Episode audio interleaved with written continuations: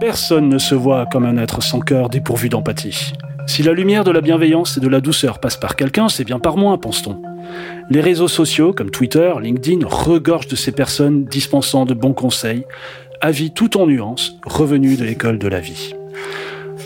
On est tous meilleurs chérubins que son voisin. Dans le jeu vidéo, c'est compliqué.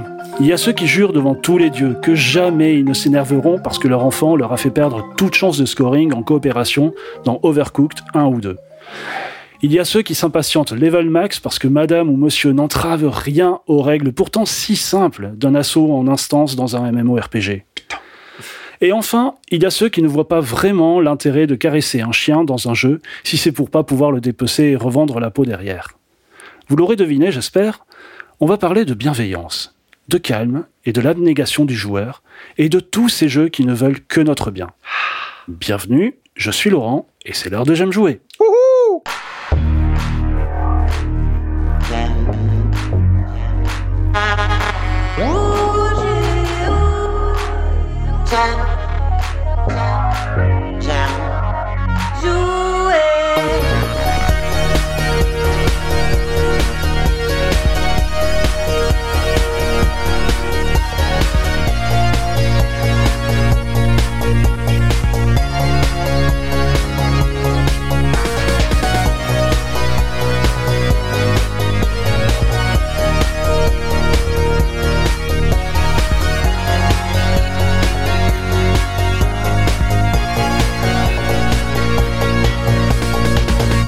J'aime jouer le podcast.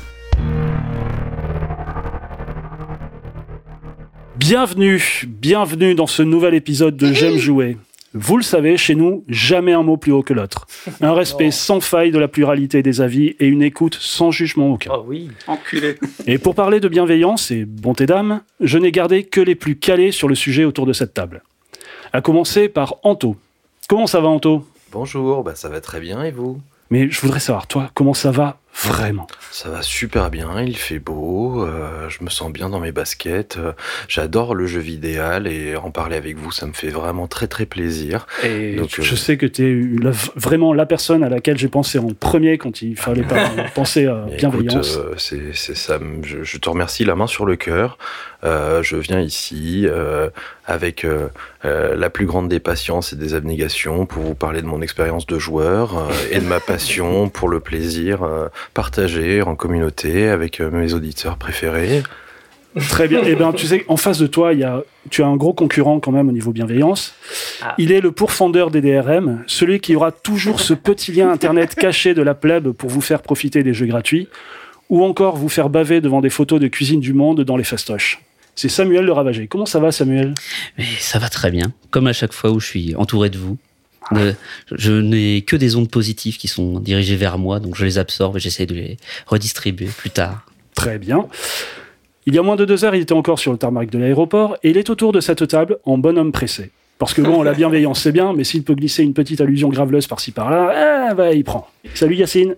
Euh, bonjour, bonjour, bonjour. Euh, oui, oui, j'étais pressé, mais je suis plein de bienveillance et d'amour euh, vis-à-vis de tout un chacun. Même tout le périple que j'ai suivi pour arriver ici m'a conduit à être encore plus illuminé. Arriver à temps ici, ça fait toujours plaisir. Je voudrais aussi remercier tous les, auditeurs qui partagent notre podcast. Ah ça nous aide beaucoup et eux sont très bienveillants. Donc ah bisous à vous et notamment les avis 5 étoiles sur iTunes. Je suis très intéressé. tous ceux qui t'ont envoyé des dons pour te permettre de payer des vacances aussi à l'étranger, très important. Oui, merci à tous. Et enfin, celui sans qui vous écouteriez comme travers une pelle, il parle, bouge des boutons de volume comme personne. C'est Guillaume. Comment ça va Guillaume? Bah, Ça va très très bien. Moi je suis là avec euh, vos oreilles, là, dans, dans enfin vos voix plutôt dans mes oreilles et ça vibre. Je sens une petite énergie. Là je suis vraiment, euh, je, me croirais dans un cours de yoga. C'est super, j'adore les gars. Oh. Oh. ok, très bien. On va commencer par la petite définition traditionnelle. Qu'est-ce que la bienveillance? Alors c'est être favorable, positif, aidant à l'égard de quelqu'un sans chercher contrepartie. sans chercher contrepartie, c'est eh compliqué. Dans le cadre d'un jeu, parce que ça existe aussi la bienveillance dans les jeux, c'est pour ça qu'on en parle. Dans le cadre d'un jeu, on parle des wholesome games, c'est-à-dire des jeux dont l'expérience est axée sur l'empathie que le joueur, à travers son avatar ou témoin de ses actions, expérimente. Une expérience basée sur le bien-être la plupart du temps, et qui permet d'offrir une proposition loin de la violence de beaucoup de jeux, ou encore de s'éloigner d'un quotidien morne et anxiogène. Donc, ça, c'est Candy Crush, hein enfin, je sais pas. S'éloigner du quotidien. C'est beaucoup de jeux, en tout cas. Ouais. Ma première question, elle est aussi traditionnelle. Quel a été votre premier jeu, en fait, votre jeu qui, au moment où vous y êtes essayé, vous a dit tiens, ouais, c'est pas mal, c'est, il est gentil le jeu avec moi. Hmm. Est-ce que c'est récent? Est-ce que ça remonte à loin? Est-ce qu'il y a une expérience comme ça d'un jeu auquel vous vous attendiez pas? À ce que le jeu soit vous prenne par la main, soit euh, vous, donne de bons sentiments? Yacine? Euh, moi, j'ai cette expérience euh, de manière assez étonnante parce que je joue depuis un sacré bout de temps. Je ne me suis jamais posé ce genre de questions. Hein, jamais. Je joue à des jeux. Euh, parfois, ils sont violents. Parfois, ils sont rigolos. Je joue beaucoup. quand j'étais petit, en tout cas, je jouais beaucoup à des jeux Nintendo. Donc, franchement, la violence, la question se posait pas vraiment. la bienveillance non plus. C'était plutôt coloré, c'était fun et ça détendait par rapport à mes activités scolaires et ainsi de suite. Mais à un moment donné, j'ai joué à un jeu et je me suis dit, qu'est-ce que c'est que ce truc? Je me suis dit, ah, c'est différent. C'est justement cette différence qui m'a fait penser à la bienveillance. Et c'est pas littéralement de la bienveillance, c'est le jeu s'appelle Flower. Euh, où à, la base tu joues le vent et t'emportes un pétale, et puis un autre pétale et un autre pétale et ainsi de suite, et finalement tu finis par illuminer des villes. Euh, et, je me suis rendu compte en fait que moi, en transportant les fleurs, j'étais bienveillant, je m'étais euh, en gros des service. Exactement, ouais, exactement. Et ça c'est très très chouette parce que je me suis senti ouais, euh, enfin, j'ai eu l'impression de changer le monde, euh, contrairement au lip dub euh, de je sais plus quel groupe politique. si on sait, mais et, et c'était plutôt cool. Donc Flower, c'est ceux qu'on fait plus tard Journey, Journey et d'autres choses. Ah, et c'est vraiment un jeu très très simple qui coûte pas grand chose et qui est sur, je crois, sur PC, sur les PlayStation. Ouais. bah essayez-le, ça doit coûter deux balles et jouer un pétale de rose, j'aime bien. Bah, dans Flower, en fait, c'est typiquement c'est la musique qui amène ce sentiment de, plénitude et de, satisfaction. Parce que chaque fois que tu rases le sol et que tu commences à, faire euh, fleurir euh, le, monde autour de toi, enfin fleurir ou en tout cas végétaliser, quoi. Tu as cette espèce de d'élan de musique un peu, tu sais, avec des violons, la guitare et tout, et, c'est ça qui te donne euh, un peu de plaisir et qui, et qui appuie le fait que l'action que tu viens de faire est la bonne, en fait. Samael. Euh, bah, du coup, j'enchaîne avec effectivement, moi, le premier jeu sur lequel j'ai ressenti ça, vraiment un travail sur, euh, sur l'empathie, sur l'émotion, euh, bah, j'ai joué grâce à un ancien épisode du, podcast, c'était Journey. Vraiment, où bah, j'en ai entendu parler moult fois ici, et c'était il y a quelques années quand ils l'ont, il a été dispo et mis gratuitement sur le sur PlayStation. J'ai dit bon, bah, je vais le lancer, et j'ai vraiment effectivement eu cette expérience de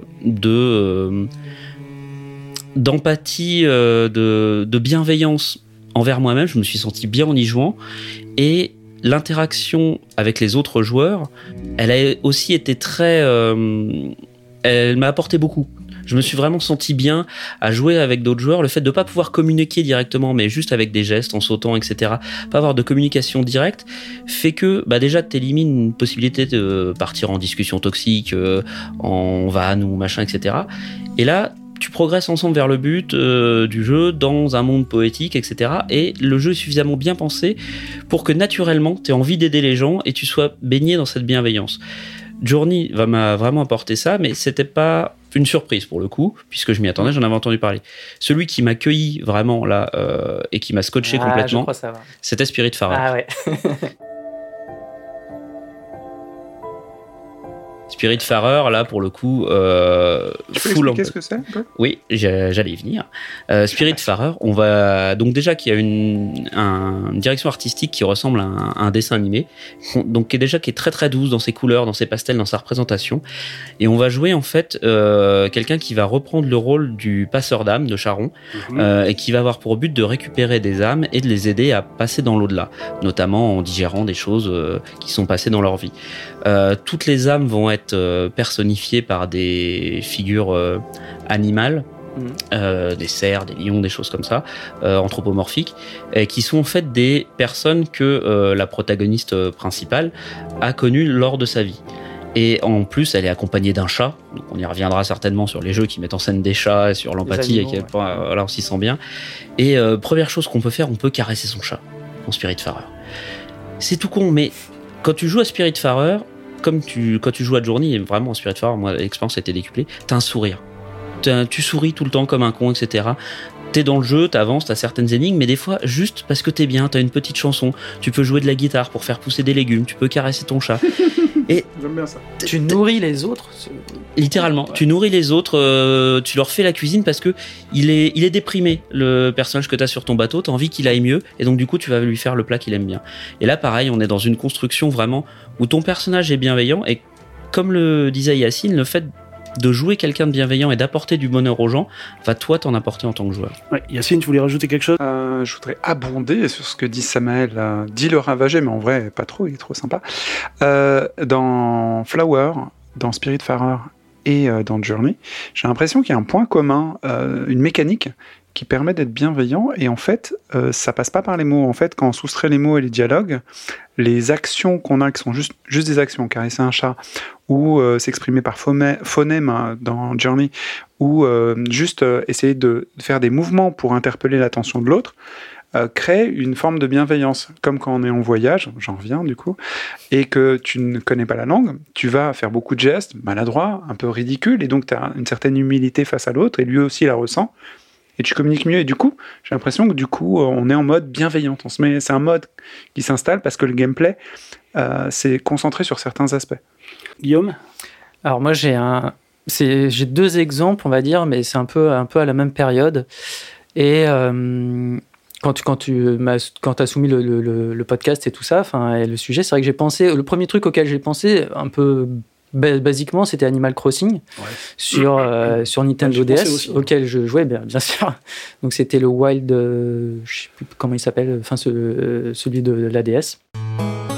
Et en fait parce que euh, tout ce qu'on fait, c'est, euh, ben, on est vraiment dans un peu dans la contemplation, dans, dans les échanges avec les autres, mais il n'y a pas de, voilà, tout est bien, bienveillant, on va dire. L'univers qui est autour de nous globalement est plutôt bienveillant.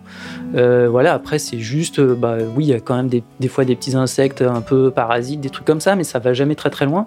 Et euh, donc au final, ben c'était le fait que je me sente bien quand j'y joue. Enfin, c'était un petit peu comme une pause. Quand j'allumais le jeu, voilà, c'était une pause euh, avant d'aller me coucher dans le lit. Et puis, euh, voilà, j'allais m'occuper, j'allais relever mon courrier, parler à machin, parler à truc, euh, faire deux, trois quêtes, donner, je sais pas, acheter des trucs ou échanger des clochettes, etc. C'était vraiment juste, voilà, un moment comme ça assez cool. Parce que justement, dans les interactions qu'on a envers les autres, avec, les PNJ dans le jeu, ben, on a des, interactions qui sont basées sur quelque chose de très, très simple, très sympa.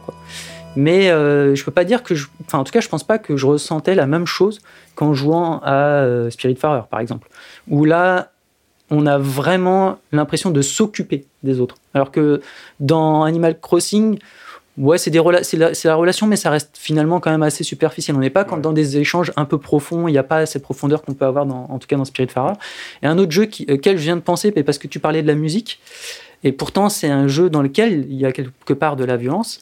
Euh, c'est deux blobs. Alors j'ai Ah. joué sur, euh, sur Wii et euh, c'est vrai que donc c'est un jeu où on est un personnage qui évolue dans un univers qui a été ravagé par une dictature. Les, cinématiques sont hilarantes. Il y a pas, je vous conseille vraiment de regarder juste rien que les cinématiques, c'est vraiment super sympa.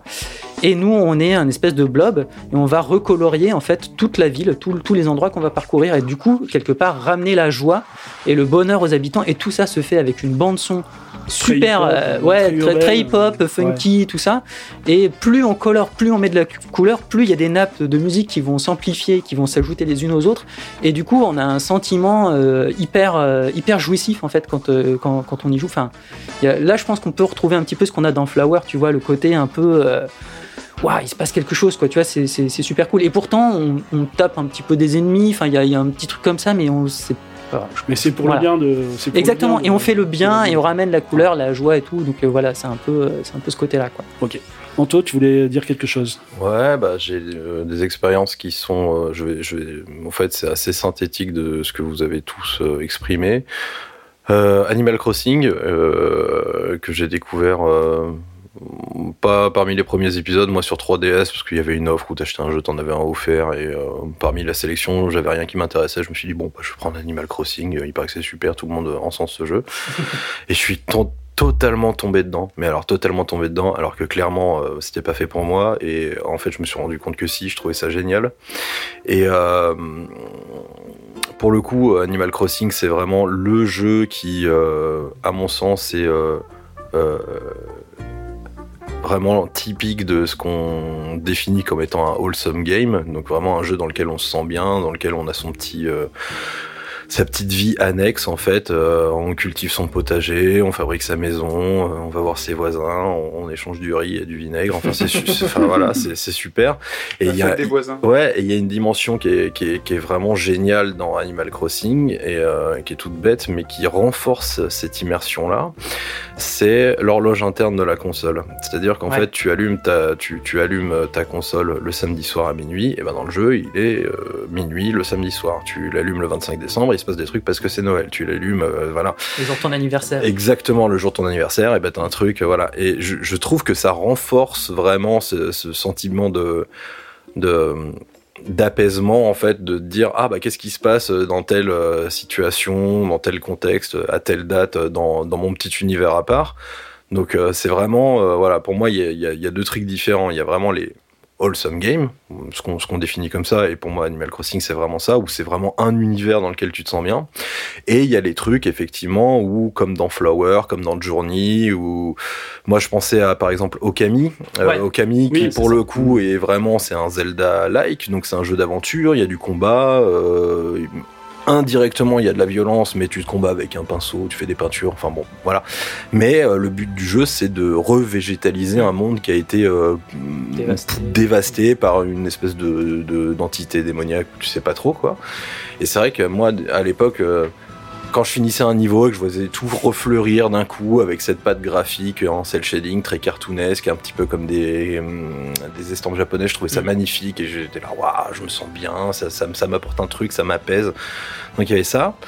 Et sur l'aspect euh, purement empathique, euh, moi je parlerais de l'Odyssée d'Abe sur, euh, ah, sur PS1, Oddworld, l'Odyssée d'Abe. Oui, c'est le mhm. premier épisode, c'est l'Odyssée d'Aim.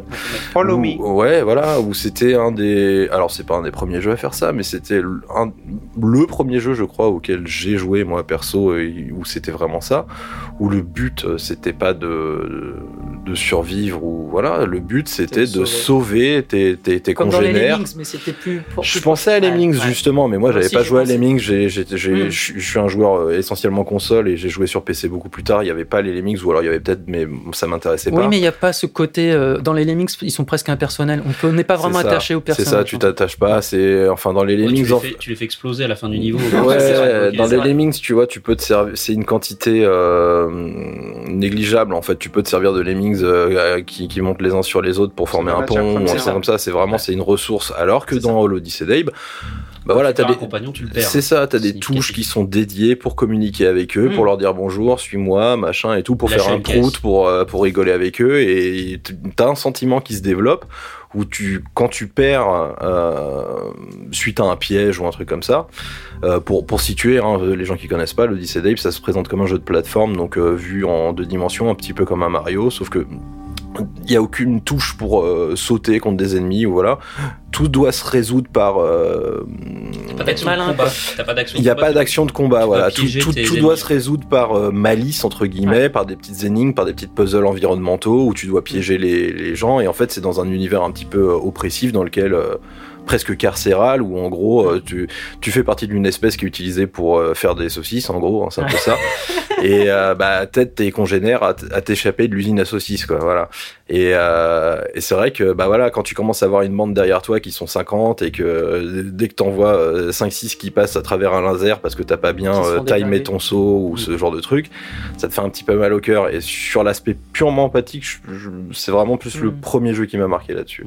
Ok. Samuel, je crois que tu voulais rajouter un petit. Ouais, j'avais une question parce que moi, j'ai jamais fait de les, Animal Crossing. Euh, j'ai juste vu le dernier euh, en stream parce que effectivement, sur Twitch, il n'y avait plus que ça. Euh, merci le, carton du dernier. Et on parle quand même d'un jeu où, alors, je sais pas si la mécanique était présente avant, mais où tu passes ton temps à rembourser ton prêt.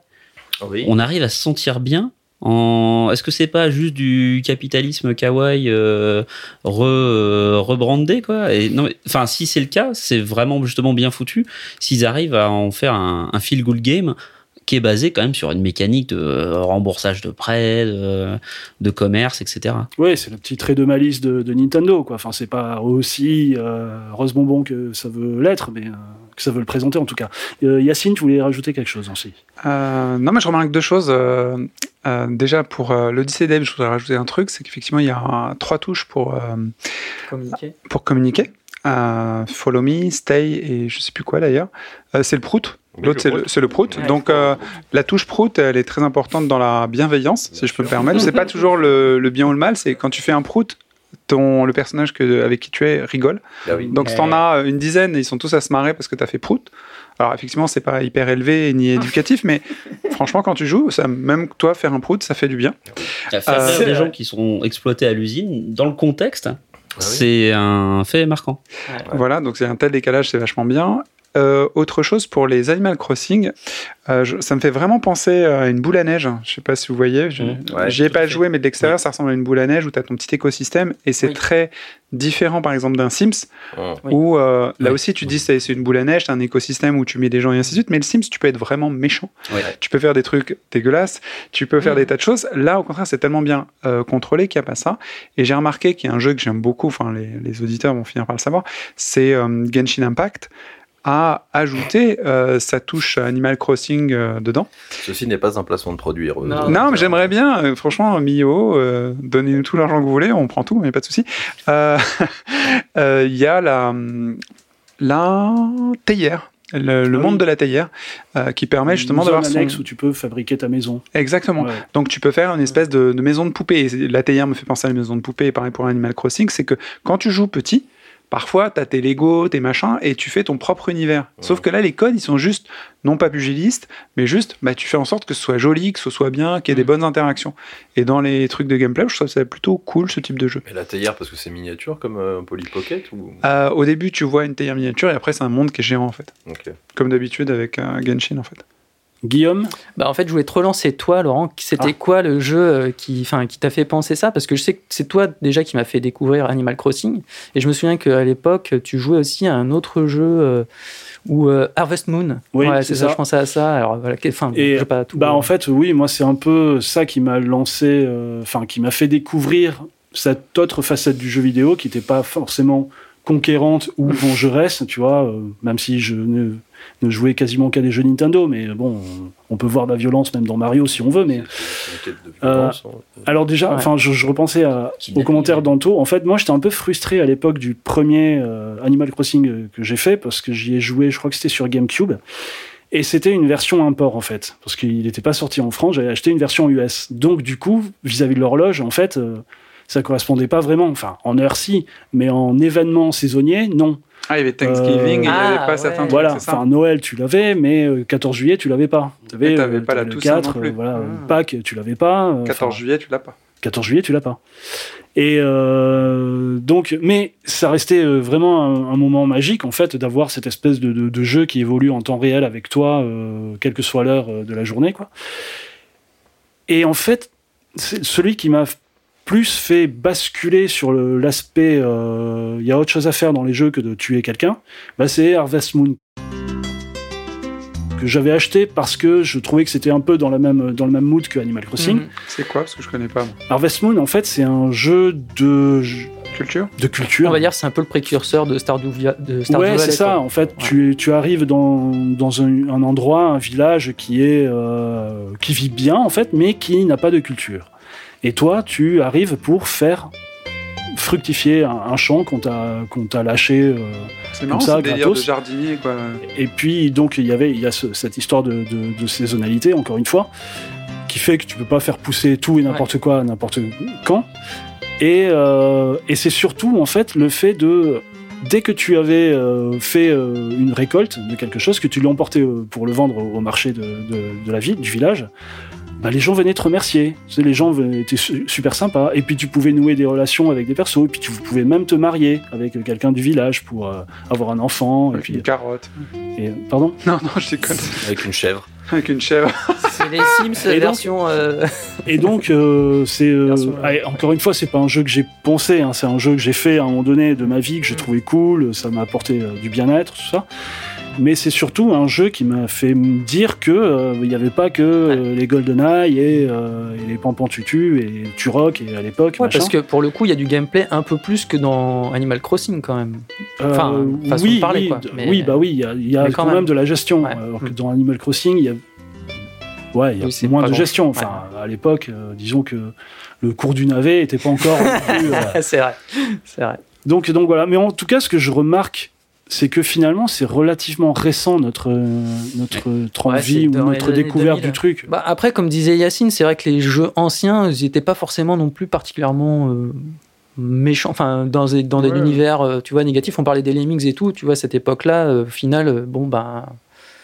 je sais pas, c'était quand même plus moins marqué. Enfin, il y avait des jeux très plus noirs, plus d'action, plus euh, voilà, les, les, les beat'em all et tout ça. Mais sinon, euh, Il y avait plein de jeux d'activité aussi. Tu sais, il y avait des jeux euh, où tu, euh, les jeux de où sport. tu balances. euh, non, mais tu sais, Paperboy, il balançait le journal. tu avais des trucs où tu, tu faisais du water polo, d'autres trucs où tu faisais la bicyclette. Enfin, t'étais pas forcément. Il n'y avait pas d'histoire trop complexe non, Non. plus. Et du coup, euh, bah, tu jouais à. Ah, si, il y avait Duck Hunt. Chez Nintendo, Oui, ils étaient bon. super violents. Ils tiraient sur des canards. Mais est-ce que le jeu vidéo est juste euh, dans une phase de transition Il est en pleine adolescence, il est pas assez mature? Parce qu'on est sur un truc où. Ah, tu y vas là? Ah bah non mais enfin. C'est- le moment, là Je me dis euh, là, euh, est-ce que le jeu vidéo est pas assez mature pour euh, comment dire Est-ce qu'il n'y a pas d'autres moyens euh, pour se sentir bienveillant, apaisé que via la nature en fait? Ouais, c'est c'est intéressant. est-ce qu'il n'y a pas d'autres moyens? Est-ce qu'il n'y a pas d'autres ressorts euh, Parce qu'il y, a- il y a deux trucs vraiment différents. Il y a le, le côté bienveillant et empathique, et il y a le côté feel good dans lequel on se sent bien, qui Ouais. sont Oui. vraiment Oui, différents. Et sur le côté, si on, là le sujet c'est vraiment la bienveillance, Ouais, l'empathie. euh, ouais, on parle tous des fleurs, quoi. non, bah, on en a parlé quand même un petit peu dans. Enfin, Les animaux. Tu, Ouais. tu vas passer par la mécanique de la nature, la nature. Donc, Pe- pe- Pet the dog. la, euh, la faune et la flore. Ouais, mais là, tu vois, les âmes aussi, aider les âmes à passer dans, Mm. dans l'au-delà. Enfin, on est sur. C'est pas vraiment la nature, là, on est plus dans ouais. la mystique, Oui. tu vois. En c'est fait, un peu différent. Par contre, tous les jeux dont on a parlé sont obligés, Yacine en, en parlait un petit peu tout à l'heure, ils cassent l'interaction avec l'humain. Tu es obligé de lui couper son interaction, la parole, etc. Soit tu vas interagir de manière bienveillante avec la nature, un animal, euh, un truc, un, un PNJ, mais tu vas pas, euh, on va pas retrouver cette notion d'empathie, de bienveillance en jouant en coop avec quelqu'un. Tu vas forcément devoir lui Ah. couper une mécanique pour qu'il aille plus loin. C'est comme si l'humain n'était pas capable, entre guillemets, d'être gentil par nature, donc on lui enlevait la possibilité d'être méchant, et donc il va forcément être gentil derrière. Il y a un peu cette composante-là. Je retrouve, je fais un dernier name dropping sur. euh, D'ailleurs, on se perçoit que c'est très orienté sur certains studios. Sur le studio qui a fait euh, Journey, après ils ont fait Children of Light, qui est là aussi. On passe une dimension presque plus MMO, qui est vraiment fait pour être joué à plusieurs, et où euh, tu prends un deuxième joueur par la main pour l'aider à avancer dans les niveaux. C'est très poétique, etc. Mais là encore, c'est ça qui m'a fait penser à ça. On est en interaction avec des joueurs, mais tu leur enlèves la parole, tu leur enlèves l'écriture, etc. Tu leur enlèves le moyen d'être toxique. Et là, tu vas pouvoir avoir une interaction sereine avec eux et te sentir bien, et etc. Si tu veux te sentir bien quelque part, en fait, au bout d'un moment, tu es obligé de te couper de l'être humain. C'est, ça paraît un peu paradoxal, Mm. mais c'est un constat que je fais sur euh, ce que nous renvoient les jeux qui nous font nous sentir bien. The life was quiet all around. Cute little island, nice and non-violent. But everything turned upside down when a new guy came to town. We got along, he showed me ways to craft and test things that cut intestines.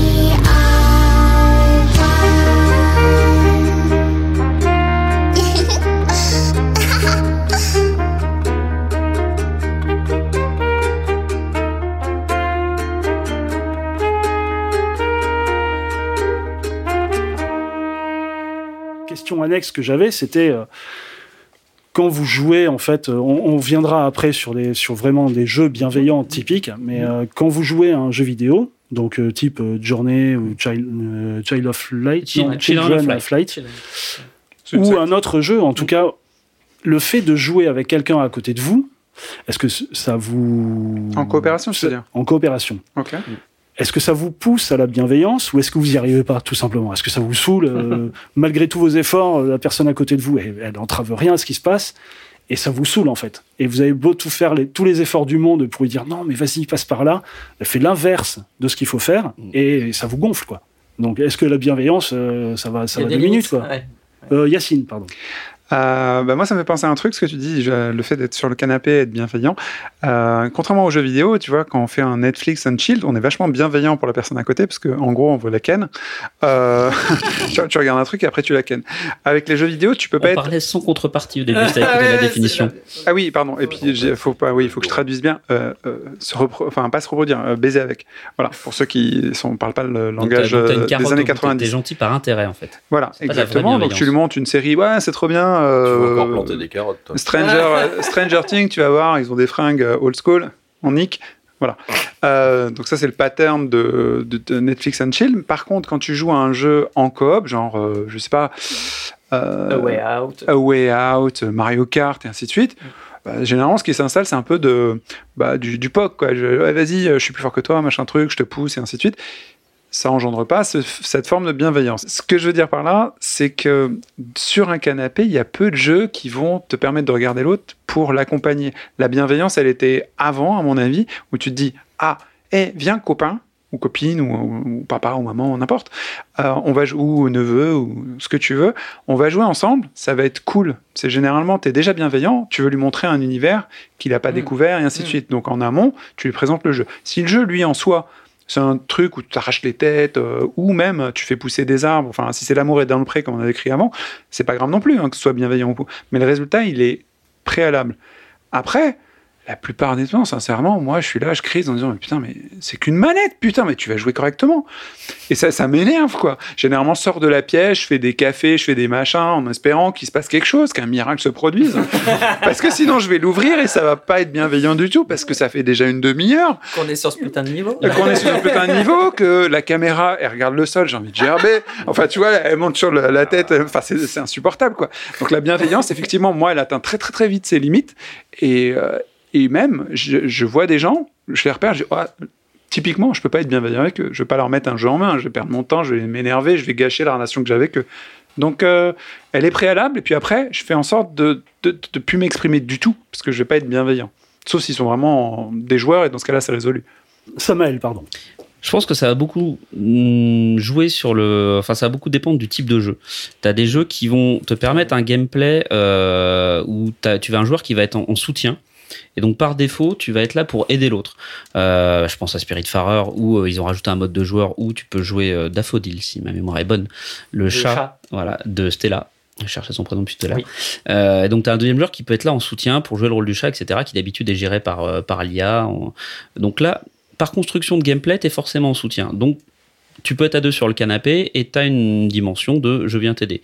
Je pense à un autre jeu aussi, mais là, la partie collaboration est plus pensée dès le départ. C'est Never Alone, si euh, ça vous parle. C'est un jeu qui se passe euh, voilà, avec Ouais. euh, les, les Inuits. Oh putain, Voilà. quel plus. C'était une pure.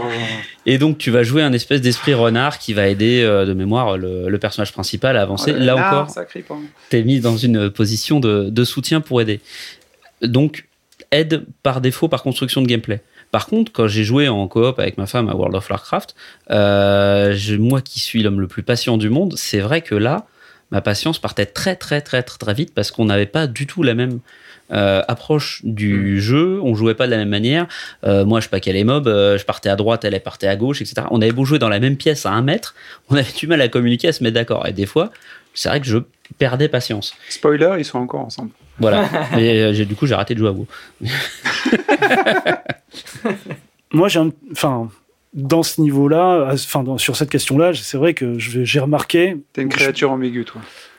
Je suis très, Comme je suis très humain. mystérieux, très. euh, Enfin bon, bref. Et je regarde ma fille très souvent jouer à Genshin Impact.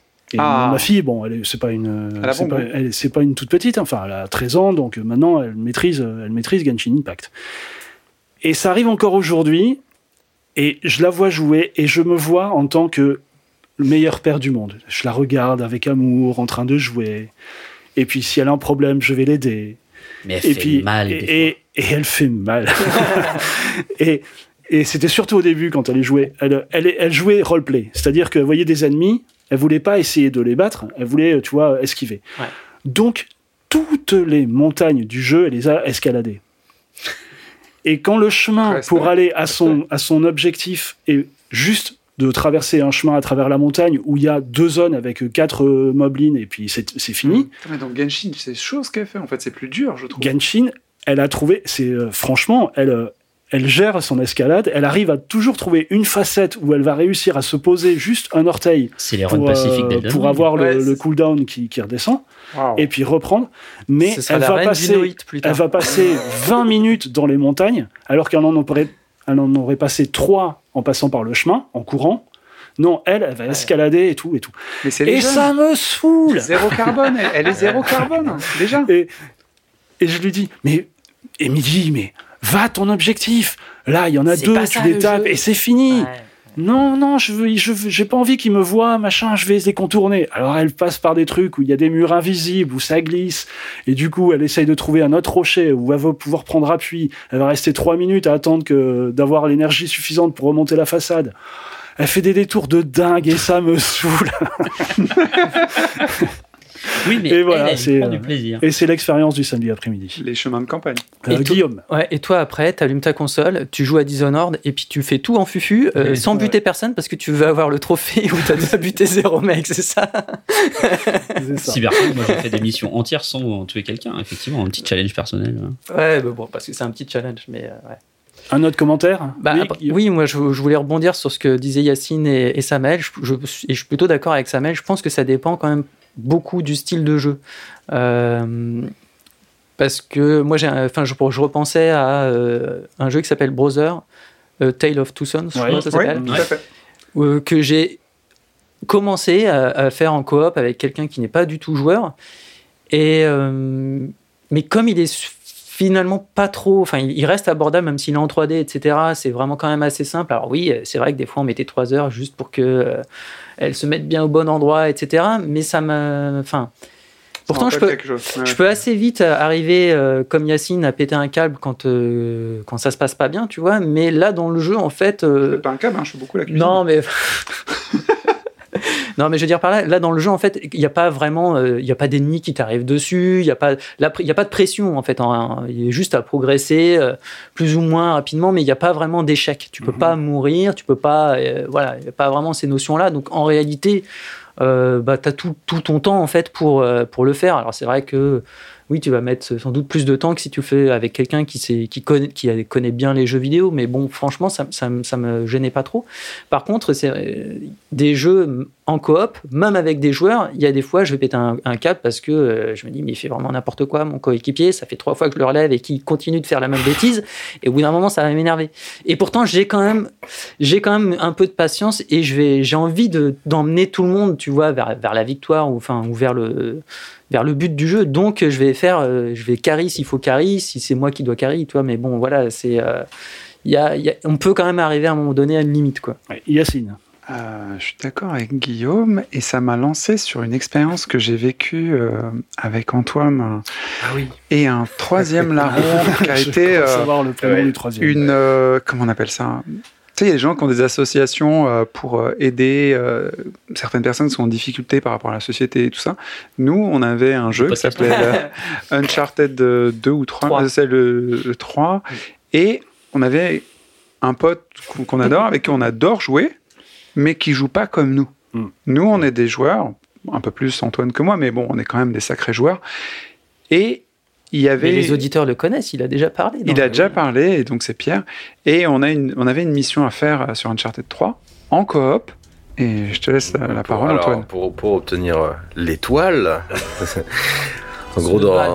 Ouais, c'est ça. Dans, Son étoile, parce que nous, on l'avait obtenu oui, à 100 000 ans. Dans, Uncharted 3, il y a des euh, missions qui se jouent en coopération, qui se jouent euh, en ligne à deux ou trois joueurs, euh, voilà, Euh, qui sont des, missions euh, scénarisées où tu avances, tu dois tuer des mecs, euh, bon voilà.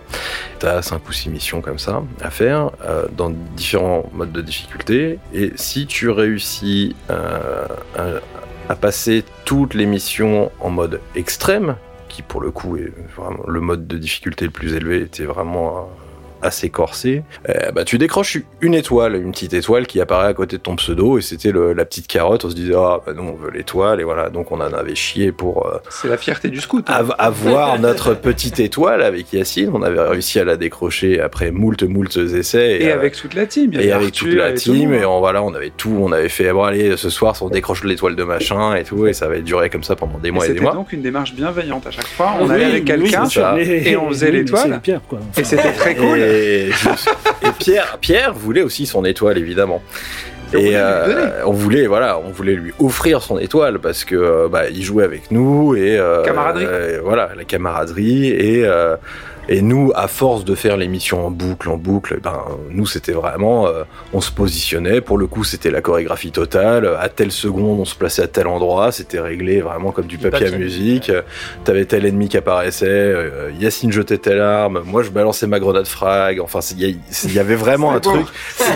C'était- presque hypnotique à regarder tellement c'était euh, waouh. Comme vois. les anciens de genoux, tout au ralenti avec Euh, des colombes qui volaient. Et, Mais- mais voilà, il y avait une de ces missions qui s'appelait, je crois, le monastère, euh, qui, qui se passait de nuit. Et euh, dans cette mission-là, il y a des ennemis qui, Ah oui.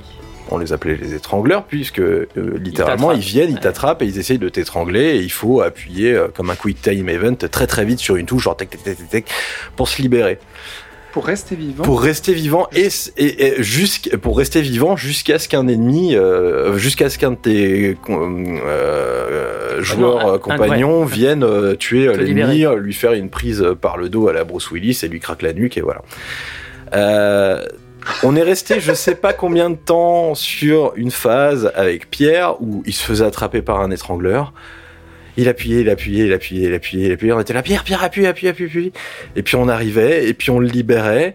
Et puis on le voyait, il partait à gauche, à droite, on savait pas ce qu'il faisait. Et puis il y avait un autre étrangleur qui arrivait, qui l'attrapait, il était là, ah bah il y en a un autre. Et puis nous on le libérait, et on le libérait en boucle, en boucle, en boucle, en boucle. Et la bienveillance, c'est- vite parti en couille derrière. C'est vite parti en mais putain, mais Pierre et les étrangleurs, quoi. Non mais c'est pas possible, quoi. Fais un effort. C'était très drôle, mais c'est un grand souvenir de jeu, effectivement. C'était Mais c'était vraiment chouette. Est-ce que vous avez réussi à lui donner son étoile?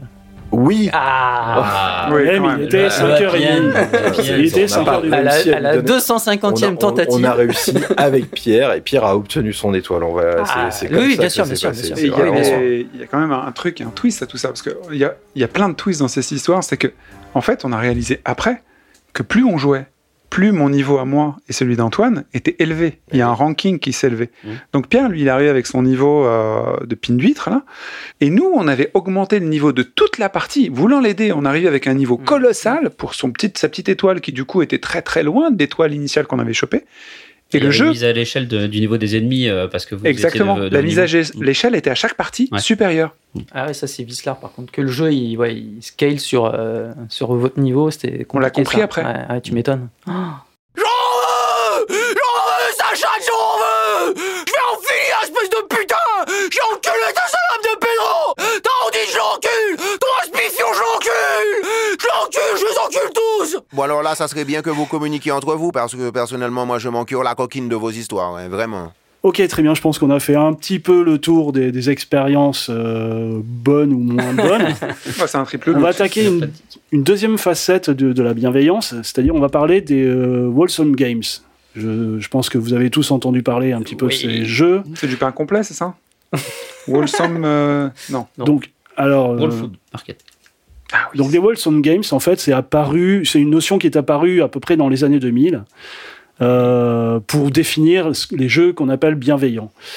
Et c'est en 2019 que deux personnes, Matthew Taylor et James Tillan, créent un compte Twitter, euh, puis un site euh, web, euh, Wholesome Games, et deviennent un peu curateurs de ce genre de, de, de jeux. En fait, ils, ils reçoivent des informations de soit de développeurs, soit de, enfin, de journalistes qui ont eu entre les mains certains jeux, qui répondent à certains critères, pour faire une sorte de liste non exhaustive de, de nouveaux types jeu. de jeux qui conviennent euh, à la plupart de- des joueurs et qui sont exempts de, enfin, de, de, de violence ou de ou de propos euh, diffamatoires Mhm. ou enfin incriminants, voilà. Donc il garde le bisou esquimau. Donc. Pardon Il garde le bisou esquimau.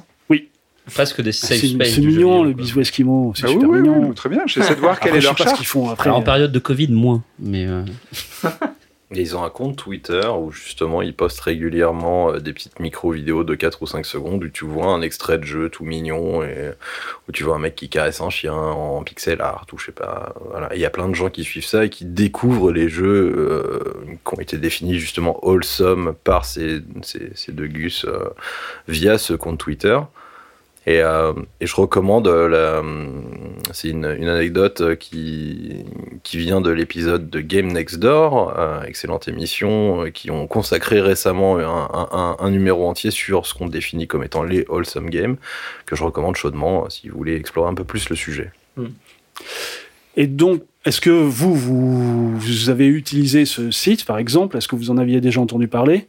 Et si c'est pas le cas, enfin, comment vous définissez un, un jeu bienveillant, en fait Un jeu de tarlouse. Est-ce que c'est, est-ce que c'est euh, pour vous, est-ce que c'est important que ça soit un jeu qui véhicule des valeurs ou, euh, je sais pas, euh, qui porte un message quelconque euh, Yacine Alors moi j'ai pas utilisé ce site, je le connaissais pas. Déjà il est, euh, j'ai du mal à le prononcer, euh, Game. Effectivement je pense à du pain. J'ai dans l'épisode qu'on avait fait sur, je crois, la clinique du bien-être, je sais plus comment ça s'appelle. Le feel good. Le. Feel Good, l'épisode Feel Good, on avait parlé d'un compte Twitter qui est du coup lié, j'ai l'impression, qui s'appelle Can You Pet the Dog? Mhm. Can you, voilà, en gros, ou euh, un site, par exemple, Twitter, euh, pardon, un compte Twitter qui référence tous les jeux où tu peux caresser l'animal. Euh, déjà, ça, je trouvais ça assez cool. Et pour la deuxième question, est-ce qu'on fait attention aux valeurs dans les jeux? J'avoue, j'ai beaucoup de mal avec les, les jeux euh, de guerre et les jeux où on dépeint certaines populations, euh, toujours les mêmes, euh, de manière négative. Donc les Call of Duty, j'ai beaucoup, beaucoup de mal. Mhm. Euh, c'est pas pour autant que je les boycotte, mais j'ai vraiment beaucoup de mal. Et, je, m- et grâce à Call of Duty, finalement, ça m'a un peu repoussé vers d'autres jeux, euh, d'aller chercher quelque chose de différent. T'as pas eu un déclic autrefois sur un, un jeu qui, qui, euh, qui véhiculait vraiment des, des valeurs positives? C'est plus l'écœurement d'une valeur négative qui t'a poussé à chercher autre chose, en fait. Exactement. C'est l'écœurement de valeurs négatives qui a fait que j'ai arrêté certains jeux. Et du coup, j'aime bien jouer. Du coup, il, fallait que je joue à d'autres choses. Euh, ça a donné lieu à un de nos podcasts où moi j'ai énormément appris. C'est euh, les, les jeux indépendants. On a un épisode sur les jeux indépendants où, suite au podcast, c'est le problème de faire des podcasts comme ça, c'est que je me suis retrouvé avec une liste de jeux hallucinante que j'ai faite et qui était qui, qui avait des valeurs qui me correspondaient moi en tant qu'individu et pas juste en tant que joueur, parce que c'est vraiment très différent l'individu et le joueur. Oui. Et euh, je peux jouer à des jeux très violents, mais je suis pas violent moi. Euh, C'était d'ailleurs, euh, bah, je devrais être un peu plus agressif, mais je suis pas vraiment. Euh, et du coup, avec euh, ce, ce podcast sur les jeux indés, j'ai découvert euh, oh, putain, euh, des, tonnes de jeux, mais super, super, et, su- et justement très très bienveillants.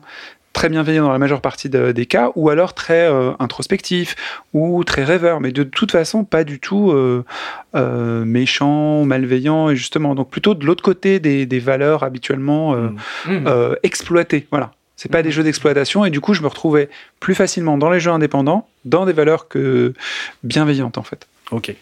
Euh, Samael, Alors moi en fait, je pense que euh, les jeux qui vont avoir un message euh, à faire transmettre ou faire passer certaines valeurs, au contraire, je- ça va rarement être des jeux euh, qui vont me faire me sentir bien. Euh, je peux adhérer à des valeurs euh, de partage, d'entraide. euh, on essaie de faire passer certains modèles de société parce que c'est un médium euh, culturel comme un autre et donc qui peut être politisé dans le sens voilà vouloir lui faire passer certaines valeurs euh, le jeu vidéo mais c'est ça va me permettre de faire comme disait Yacine aussi le tri sur certaines valeurs négatives par exemple les valeurs véhiculées dans les Sims qui sont euh, de l'ultra consumérisme euh, de combien j'ai d'amis au sens euh, amis Facebook j'ai une plus grande piscine que le voisin etc qui sont des valeurs que je ne partage pas en termes de modèle de vie, bon bah c'est des jeux vidéo que je vais écarter. Par contre, les jeux qui vont me faire me sentir bien, ça va plus être une construction émotionnelle. Et pour moi, la valeur va parler entre guillemets à ma tête et les émotions vont parler à mon cœur. Et les vrais jeux euh, où je vais finir avec une banane ou la, la auquel j'ai envie de jouer pour me détendre parce que j'ai eu une journée de merde où je me sens sale des fois, je reviens du métro, machin, et t'as envie d'une bouffée de fraîcheur, de bonheur, de lumière, machin, ça peut être la DA, machin. Ça va se construire aussi beaucoup avec la musique. Et on peut pas dire que, alors je l'ai pas fait, mais je crois que c'est Rez qui se construit comme ça, où la construction musicale va évoluer au fur et à mesure du jeu, etc. Ouais. On peut pas vraiment parler de valeur dans, dans ce type de gameplay. Et pourtant, un jeu qui va t'amener de plus en plus de musique, de plus en plus de belles scènes, de choses comme ça, il va te faire te sentir bien.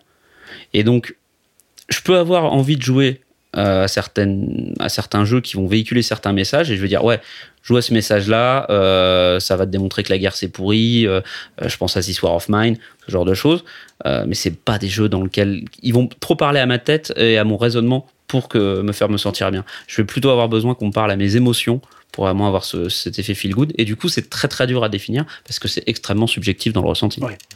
Guillaume? Bah, pour euh, répondre à ta question, Laurent, je ne connaissais pas non plus le site dont tu parles. Et, euh, enfin, et même, j'ai entendu parler effectivement des Wholesome Games et j'ai vu l'émission de Game Next Door dessus. Euh, mais au final, enfin, c'est bizarre parce que je peux pas dire que ce- c'est vraiment quelque chose qui m'attire au départ. Je sais pas comment dire. Et pourtant, j'aime bien plein de jeux qui, sont, qui rentrent dans ces catégories-là. Mais en réalité, c'est pour moi, c'est souvent euh, l'humeur qui va qui va régir ce à quoi je vais avoir envie de jouer et quelle expérience je vais vouloir euh, faire dans le jeu vidéo. Du coup, puis des fois aussi, c'est l'occasion où c'est la sortie d'un jeu, c'est l'actualité, ça peut aussi arriver que ça se passe comme ça. Mais c'est vrai que bizarrement, il y a même plein de jeux euh, assez classiques, enfin des, des AAA où les valeurs entre guillemets sont plutôt wholesome, en tout cas, font partie pas forcément de la bienveillance, mais euh, je sais pas, enfin vont, dé- défendre l'environnement, tu vois, par Mm. exemple, des, des valeurs comme ça un petit peu, tu vois, et tout. Mais bon, on se bat quand même contre euh, des trucs, enfin, on fait quand même de la guerre, où on détruit des monstres, ou voilà. Et euh, donc au final, il y a quand même de, de- de la violence et tout.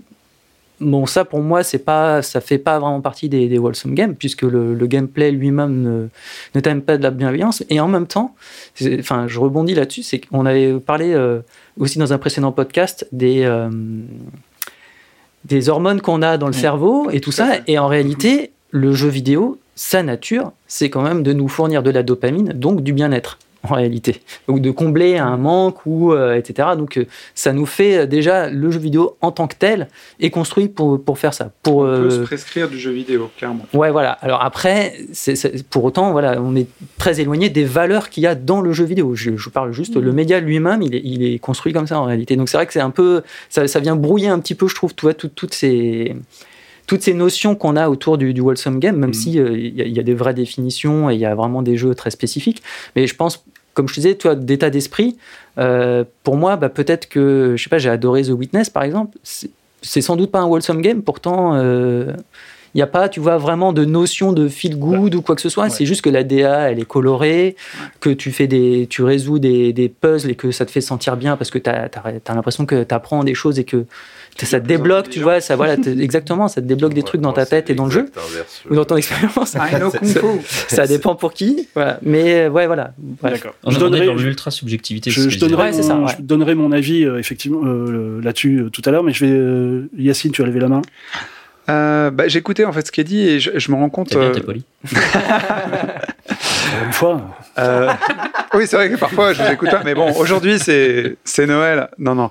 Euh, C'est les vacances. Exactement. Euh, Il y a des jeux qui arrivent avec un propos et, et, oh, les jeux c'est pas comme des films. On, t'a- on- on arrive, on, a- on balance des valeurs, ce que disait Samael. Voilà, notre jeu c'est ça et ça parle de ça et vous par- vous suivez le personnage qui fait ceci et il va accomplir ça. Euh, ok, très bien, ça c'est ce qui est prévu, mais dans le jeu on fait autre chose. Il y a plein de Mmh, podcasts où ici euh, Antoine euh, a déjà décrit des scènes dans Deus Ex, je me rappelle, où euh, il a qualifié le bon jeu parce qu'il va commencer le jeu et puis il va tuer quelqu'un, il va le cacher, il va mettre son Fallout, corps. Fallout. C'était Fallout et à faire absolument n'importe quoi. C'est pas pré- nécessairement prévu par le jeu, mais c'est possible. Et pendant ce temps-là, le jeu va t'expliquer que oui, il faut défendre, je sais pas quoi. En attendant, Antoine, il fait waouh, il fait des trucs étonnants. Ça, ça m'apporte de la dopamine. Exactement. tu y trouves ton compte, mais le propos, finalement, il est peut-être sur la jaquette du jeu et dans l'histoire, mais ce que tu y fais, c'est pas forcément wholesome. Oui. Donc je trouve que c'est euh, c'est commode de dire les jeux wholesome, mais en vrai, ce que tu fais, ça dépend de toi en fait. hein. J'avais déjà Mm. donné euh, à une amie euh, Journey, qui est donc un jeu extrêmement non pugiliste, euh, contemplatif et ainsi de suite, on en parle tout le temps. Mais sa première chose, c'était, elle essayait de donner des coups de pied. Donc tu ne peux pas euh, taper euh, sur des gens pour leur faire cracher des sous. Donc, et elle a, elle a fait ça longtemps, et, et c'est là où moi j'étais plus patient. Je dis, Ouais, mais elle tomber, était pas pour conditionnée parce qu'elle croyait que les jeux vidéo c'était ça. Exactement. Mm. Ben, c'est- C'était boule. Elle est Mm. déjà venue ici. Mm. Elle a parlé- on a parlé de la mort avec elle. Allez voir le podcast sur la mort. trop de Counter Strike. Et, et en fait, le jeu n'avait pas de d'argent, donc il n'était pas fait pour gagner de l'argent. Il n'y avait pas de coût possible à donner, parce que tu peux pas donner de coût. Toutes les touches Ouais. ne servent à rien d'autre. Il n'y a pas Voilà. d'argent. Mais c'était elle-même, elle apportait ça. C'est-à-dire que toi, tu arrives dans le jeu et t'apportes Mm. tu viens avec ton bagage. Comme disait Samuel, tu viens avec ta journée. Et, euh, et en fonction du jeu, bah, soit c'est un des foulards, soit tu adhères à l'histoire qui est racontée, comme dans n'importe quelle série, soit t'en as rien à foutre et tu fais une quête annexe. Moi, j'ai joué récemment, euh, comme beaucoup d'ailleurs, à Elden Ring. Et euh, donc, c'est un jeu où euh, bah, tu te donnes des coups et ainsi de suite. Et il y a un petit personnage qui m'a touché. Euh, il s'appelle Bok. Ouais. C'est un pauvre bonhomme, il est ma- maigrichon, il a tout perdu, il, il- il s'appr- il- il se trouve moche, horrible et, et, euh, détestable. Euh, bah, bizarrement, il se trouve qu'à ce moment-là, j'étais disposé à écouter ce qu'il avait à dire. Je suis dit, oh bah le pauvre gars, mais c'est quoi ton... Et j'ai arrêté en fait ce que je faisais, la maquette et tout. Mm. J'ai ah ouais, non, non, non, non, bon, cette histoire a l'air marrante, on va aller au bout, mais j'espère que... Parce que je sais même pas où ils vont m'emmener, ça se trouve, avec ce jeu, ils peuvent te faire tuer ce pauvre type. Mm. Et je dis, il faut que je l'aide. Et donc j'ai cherché tout ce que je pouvais faire pour le sortir de, de cet embarras. Il se détestait, tu sais, mes côtés... euh, ah bah, j'ai fait cette histoire. J'étais hyper bienveillant d'un jeu, dans un jeu où tu passes ton temps pas- à déchirer des gens en deux, te faire trucider et ainsi de suite. Bon, c'est une- un micro truc dans le jeu. C'est pas un jeu wholesome, Bien sûr. mais tu peux faire ça.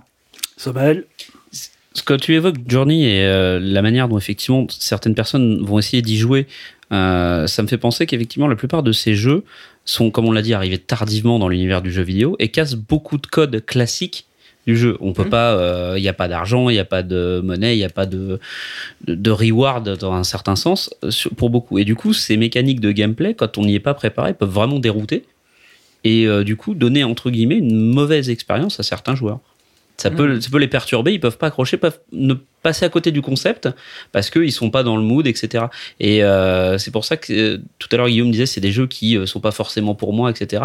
Mais c'est beaucoup des jeux dans lesquels on va tomber par inadvertance. À un moment, on va croiser le truc, c'est une jaquette, machin, quelqu'un Ouais, qui va nous le sûr. recommander Ouais. et on va, euh, on va tomber dedans, on va essayer.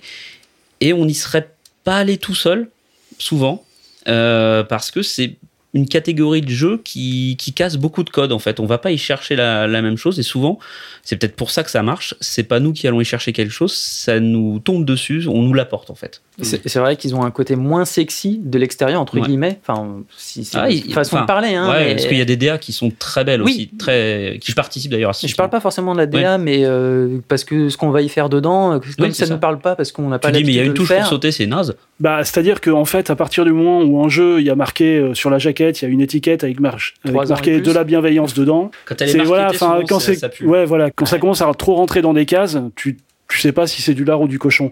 Parce qu'effectivement, dans le, le- ce qu'on appelle wholesome game, c'est finalement assez vague comme notion, c'est-à-dire que de, de la bienveillance, tu peux en trouver dans Elden Ring, tu peux en ça. trouver euh, dans, euh, dans Animal Crossing, comme tu peux trouver euh, des actes vraiment dégueulasses dans Animal Ouais, Crossing, comme quand on envoie des lettres dégueulasses, enfin vraiment super euh, méchantes à un, à un villageois, juste dans l'espoir de le faire partir du village pour le remplacer par un autre villageois qu'on a, qu'on a envie de crafter, en fait, puisque c'est ça le but du jeu d'Animal Crossing, c'est de faire venir des villageois rares et tout aussi.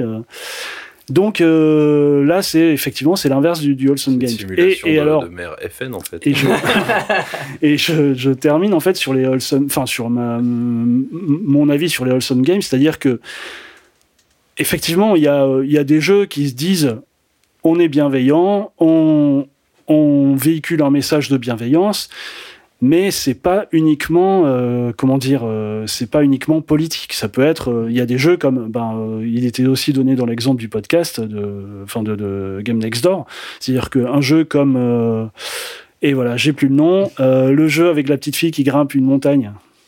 qui a Ah, Céleste Céleste. Céleste, Mm. c'est pas un jeu bienveillant dans son gameplay. Enfin, c'est-à-dire que c'est dur. oui. Mm. C'est pas un jeu. euh, Oui, mais les sans valeurs, stress. ouais, ce qu'elle raconte. Mais euh, les valeurs, et puis surtout que les développeurs euh, disent, enfin, t'encouragent à avancer dans le jeu en fait. Mm. Donc la bienveillance, elle est là. Elle n'est pas uniquement dans euh, ah regardez, euh, ne pas être raciste, c'est bien. Euh, une regardez, euh, aussi ramasser les feuilles, ramasser les feuilles dans la rue à l'automne, c'est bien. Enfin, c'est pas que ça. le- la, bi- la bienveillance, c'est aussi, euh, c'est aussi comment amener un joueur sans à-coup euh, dans un univers et euh, ça peut être ça aussi quoi. Oui, Guillaume. pour moi, il y a deux choses finalement dans la bienveillance. Enfin, il y a le comportement des joueurs Mm. d'un côté et le jeu lui-même. En tout cas, le- la vision qu'ont les développeurs derrière, comme tu le dis dans le Céleste par exemple, de vouloir d'encourager le joueur à continuer de grimper, etc. Alors qu'il y a des jeux où clairement le jeu est rayonné. Euh, je sais plus comment ça s'appelle le, jeu où tu dois escalader. euh, le mec qui est dans une jarre. Ah oui. Il Ah. est horrible. Enfin bref.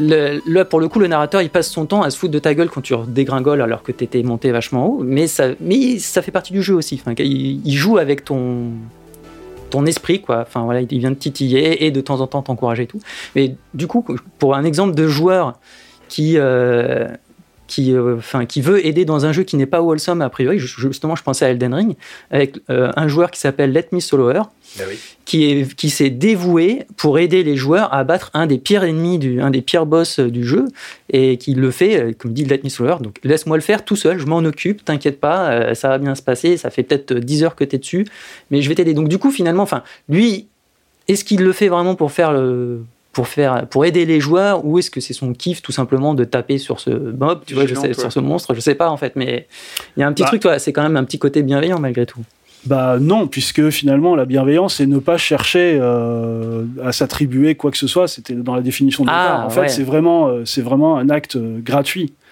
Donc euh, si au, fu- au but, si le final, ah je suis pas sûr je pense que dans Ah, sa si la démarche finalité c'est d'avoir une vidéo YouTube pour faire Non, non, vues, je pense bon, pas. bah, je non. pense, non. euh, non, en fait, ça- ça- ça- j'ai l'impression que ça a pris, euh, ça a pris de l'ampleur malgré lui. hein. Vraiment, il n'était pas Euh, du tout il- dans il cet esprit. Il a témoigné, il expliquait que justement il avait galéré comme jamais Ouais, pour ça. tuer Malenia, donc c'est le boss en question, Il dit qu'il en a tellement chié qu'il a voulu qu'il les a, qu'il a fait 300, 400, 500 essais jusqu'à euh, connaître le truc littéralement par cœur et il disait bon bah maintenant que le truc bah, comme ce qu'on disait sur euh, Pierre et les ça. étrangleurs, ouais, ouais.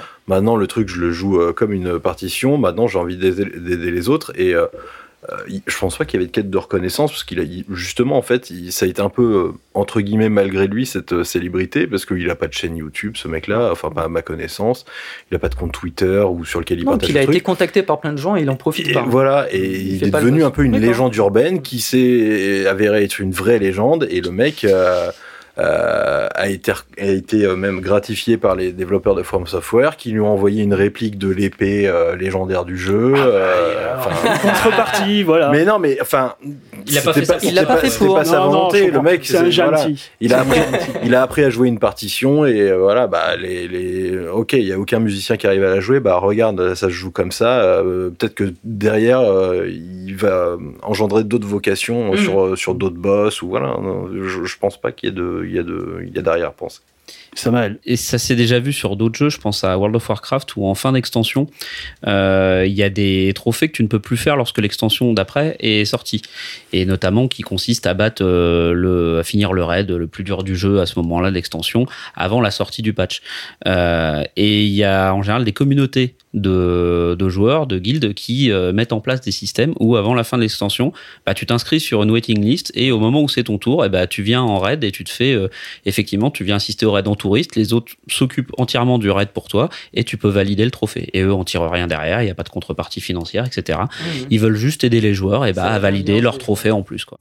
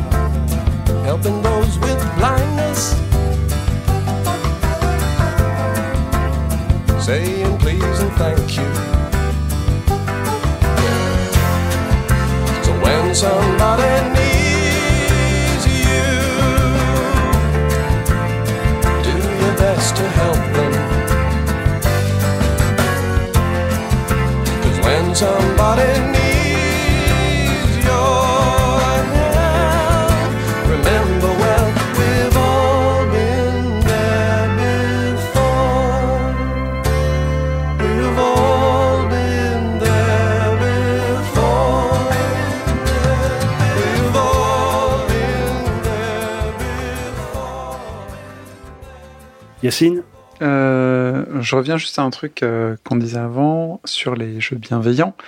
Euh, Est-ce qu'on pourrait avoir sur la jaquette, un, je pensais à un truc, hein, un dosage bienveillance, tu vois?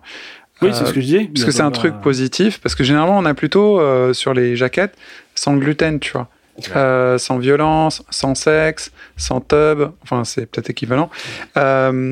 Euh, Enfin, pas forcément d'ailleurs. Tu mets une petite cocarde avec la tête de Julien Bah, Chaise qui ouais. met les pouces en l'air et c'est. c'est- Voilà, est-ce qu'on pourrait avoir une jauge de bienveillance? Est-ce que ça pourrait être comme l'alcool, tu vois? Tu sais qu'une bière euh, à 5%, Ouais. ça va truc, mais par contre, un whisky, euh, machin truc, à 47, là, ça commence à taper dans la bienveillance. C'est un peu fort. Doucement avec la bienveillance, méfie-toi, Ouais, peut-être c'est- t'es pas prêt. C'est-à-dire qu'il y a déjà le- Un genre de il y a déjà la quoi. note. Oui. euh, bah, sur les jaquettes, il y a déjà la note euh, Peggy, quoi. Donc, euh, s'il n'y a 18, pas, s'il y a pas de oui, logo mais- d'araignée, de coup de poing, de, de seringue, de. L'absence de, de, de, de mauvaises, euh, de mauvaises ondes, ça veut pas dire qu'il y a des bonnes ondes. C'est ce que. En tu fait, disais le dans Animal. Crossing, euh, les détournements sont, sont légion.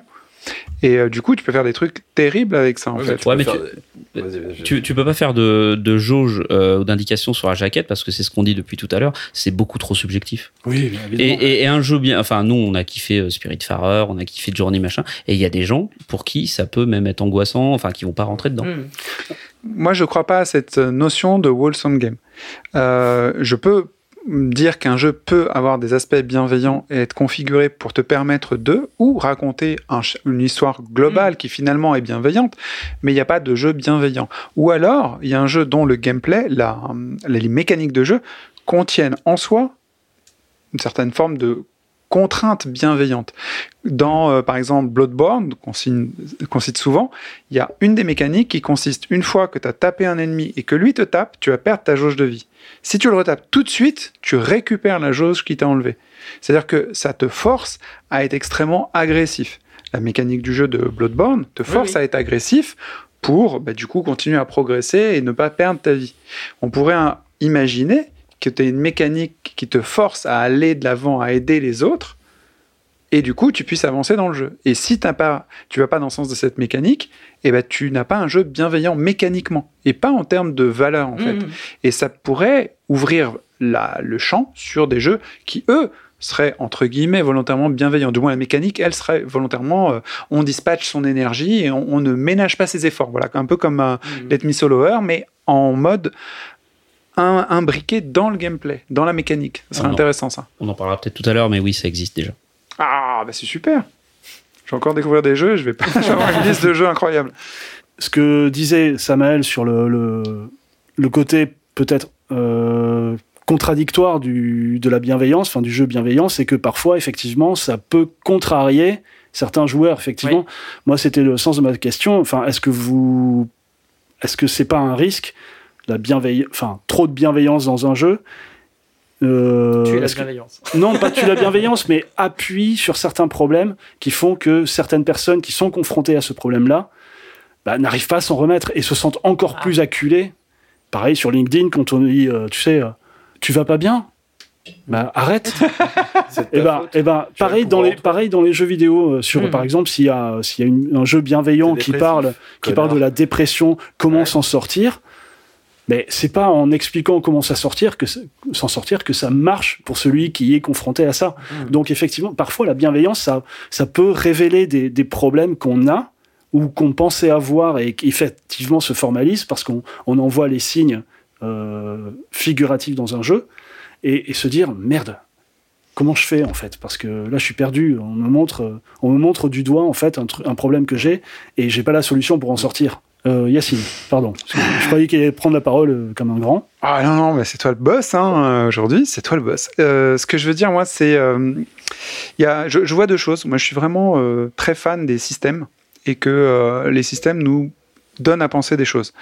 Euh, tu parlais de, on va dire, de, de dépression ou de peut-être de communautés qui sont pas, euh, qui sont brimées et on les met en scène, on va dire, dans un jeu et ça est, it gets better ou, euh, ou tu vas t'en remettre ou je sais pas quoi. Il y a un jeu, moi, qui m'a marqué, je prends un exemple, c'est un Never Lost Phone. Euh, pour moi, c'est un jeu extrêmement bienveillant. Euh, je savais pas ce que c'était. C'est un jeu qui, bon, bah, tu le mets sur ton téléphone mobile. hein, c'est un jeu téléphone à la base. Euh, tu as une appli et bof, tu, tu lances l'appli et ça fait comme une config de, de téléphone et tu découvres un, un over lost phone, un, un téléphone perdu. Et du coup, tu fais une enquête pour savoir à qui est le téléphone. Enfin, c'est le but du jeu. Donc Mm. voilà, ça c'est le jeu. Il n'y a pas de bienveillance là-dedans, euh, typiquement. Donc tu lis les messages de quelqu'un, il te raconte du une histoire. voyeurisme, monsieur. Faut fermer le téléphone tout de suite avant ce jeu. Ah oui, c'est vrai que tu fais de la sécurité, toi. Euh, oh, bordel. Euh, mais euh, t'es pas bienveillant, toi. Et euh, du coup, tu découvres tout ça, et en chemin, bah, en fonction de, de- de ton ouverture d'esprit, et ainsi de suite, tu découvres qui est cette personne, euh, son parcours, et tu t'attaches à son histoire ou pas. Et bah, moi, ça m'a rendu bienveillant à l'égard de cet ancien possesseur de téléphone et de son parcours. Je vous raconte pas l'histoire. Ah, Si vous n'avez avez pas joué à un Neverlost Phone, jouez à un Neverlost Phone, ça coûte rien et c'est génial et c'est super bien développé, plus plus plus plus. Euh, mais du coup, moi, je me suis senti empathique. J'ai appris des trucs parce que j'étais ignorant, parce que euh, bah, je connaissais pas assez bien. Je connaissais un peu, mais pas complètement le périple de ce genre de personnes. Et euh, bah yes, pour moi, c'est le jeu le plus intéressant, bienveillant et ainsi de suite. Et surtout, c'était pas écrit sur la jaquette. Euh, je savais pas du tout à quoi j'avais affaire. Je savais juste que c'était un bon jeu. Et du coup, j'y suis allé, bah, bonne claque dans ma gueule, très content. euh, et puis, je le recommande à tous les gens qui ont un téléphone et qui veulent faire autre chose que Candy Crush, tu vois. Honto Ouais, non, c'était sur euh, ce qu'on disait avant sur le, la classification de. Alors, a deux trucs. hein, la classification euh, potentielle des jeux comme Wholesome Games où tu mettrais un pourcentage de ce qui est bienveillant ou pas. Euh, je trouverais ça drôle d'avoir un jeu à 98% wholesome où en gros tu joues un mec euh, hyper serviable, euh, voilà, et qui rend service à tout le monde et euh, bah tiens tu me prêtes ta carte bancaire mais avec plaisir et tout. tiens bah tu me prêtes ta femme mais vas-y encule-la, y a pas de souci et tout. Et à la fin le mec devient complètement barjot et zigouille tout le monde, tu vois. Donc t'aurais que 2% du jeu où genre voilà à la fin tu pètes totalement un câble et t'exploses tout le monde. Donc pour moi, ce système est pas est biaisé. On peut pas noter les jeux comme ça, juste pour se. Je suis sûr que ça existe. Mais c'est- ouais, ouais, ouais, c'est enfin. voilà, Ça je, que ça existe. je, je veux jouer à ce jeu, ça a l'air super. Voilà. Comment créer un psychopathe Voilà, Victi- Victim Man le retour, voilà. Euh, non, et puis euh, on parlait euh, aussi euh, des trucs euh, qui te forcent à être empathique ou enfin qui te des éléments qui te qui te poussent à avoir une empathie envers euh, euh, certaines situations ou certains traits de caractère de personnes, voilà. Et euh, moi, il y a un jeu qui m'a vraiment dérangé sur ces trucs-là, c'est The Last of Us 2. Parce que The Last of Us 2, il y a, euh, il y a beaucoup d'éléments euh, qui t'expliquent que ah mais il faut être empathique de cette personne alors que c'est une grosse merde. Ou euh, tu vas voir en fait cette personne elle est pas si méchante. Ou alors tu vas voir euh, cette personne elle va tromper sa femme qui est enceinte mais c'est pas grave et tout c'est un mec bien tu vois. Et en fait c'est un jeu qui essaye de te forcer à être empathique avec des gens qui, au final, à mon sens, sont plus ou moins tous détestables, à Mm. part quelques moments de, de lumière. Et moi, ça m'a fait vraiment chier, quoi. À la fin, j'étais là, mais putain, en fait, euh, ce que le jeu raconte, euh, ok. Euh, j'ai pas de problème. Ce que, ce que, ce que tu ce que, ce que t'y fais, c'est assez fou aussi. Il y a des, quand même des moments qui sont quand même, enfin, d'une cruauté euh, folle. Et le jeu est censé te mettre en perspective et te faire réfléchir à ce que t'as, ce que t'as fait et te dire voilà. Sauf que, sauf que pas du tout en fait. Hein. Tu, tu, tu, tu, tu joues des salopes, voilà. Enfin, Ouais, puis t'es un peu otage du jeu surtout. Quoi. ouais. Et en fait, Des salopes, dans, dans le sens de- des, des- des sales personnes. des hein, sales pas- personnes. C'est hein, c'est juste que c'est deux femmes. Voilà, c'est, c'est, Mm. ouais, on s'en fout, ça. C'est, enfin voilà, c'est un, c'est un terme comme ça. Mais euh, ouais, enfin, moi le jeu m'a, m'a dérangé sur le côté de, il me montrait du doigt, genre, tu dois penser ça. Tu vois, tu, Oui. dois, tu dois être empathique avec telle situation et tu dois faire comme ça. Et puis là, à ce moment-là, tu dois avoir le doute et tout. Mais non, mais non, mais là, là, là, j'ai pas le doute là. C'est très Euh, américain, c'est téléguidé en fait. ouais, ça, ça, ça m'a. Et c'est pas la nature du discours, c'est la manière dont le discours est amené qui m'a, qui m'a, Bah, qui m'a c'est- gêné. Il y a eu beaucoup de trucs. Il y a, il y a- il y a eu beaucoup de trucs sur. euh, oh là là. euh, euh, les gens de droite, ils aiment pas The Last of Us 2 parce que c'est woke, parce que c'est comme ci, c'est parce que c'est comme ça et tout. Ils sont pas progressistes et tout. Euh, moi, c'est pas ça le problème. Hein. C'est, vraiment la manière dont c'est amené. C'est vraiment Mm. amené avec des, des gros sabots et c'est, dur quoi. Oui, puis c'est ce que je dis, on est manipulé. Enfin, le- Ouais. le, le jeu et l'histoire te manipulent Mm. pour que tu penses certaines choses Ouais. à certains moments. Ouais. Et c'est vrai que bah, quand c'est comme ça, au final, euh, tu ressens jamais vraiment quelque chose de positif. Enfin, il y a- Mm. Bon, de toute façon, pour Une espèce d'émotion scriptée en fait. Ouais. Ouais, c'est ça. Bon, après, c'est pas du tout un wholesome game, mais, euh, mais c'est. Non, mais c'est plus sur la notion d'empathie, justement, parce que c'est un jeu qui appuie beaucoup là-dessus, sur est-ce qu'il faut être empathique ou pas. C'est un peu tout le discours du jeu. Donc, euh, on va te faire détester Enfin- quelqu'un pour après te montrer qu'il est plus humain. Et, euh, Voilà, et l'inverse aussi. On va Là, te on est vraiment faire sur la mécanique adorer quelqu'un, et puis derrière, tu es censé le détester, Bah, sauf que, le- bah, bah non, en fait, il est bien, lui. Ou, enfin, Mm. C'est comme la fameuse scène de l'aéroport dans euh, un vieux Call of Duty où on te Ouais. force à tirer Ouais. sur des gens et toi en tant que joueur t'as pas envie de tirer Non. sur Ouais. des gens et, on te- et le développeur il te fait prendre conscience que c'est mal mais par contre il faut quand même que tu le oui. fasses. C'est Donc, euh, voilà, quand voilà, c'est- enfin, quand c'est forcé comme ça, quand c'est téléguidé, euh, c'est ça devient par nature déplaisant. De Last of Us, en plus, euh, je trouve que le jeu se contredit dans son propos. euh, C'est on- surtout ça. On avait parlé de Last of Us, euh, le premier, et son, euh, son add-on, son contenu additionnel qui était vraiment très très bien et qui parlait de, bah, de, de, la vie de Ellie euh, et de ses, ses amours, et c'était vraiment très chou et touchant et tout.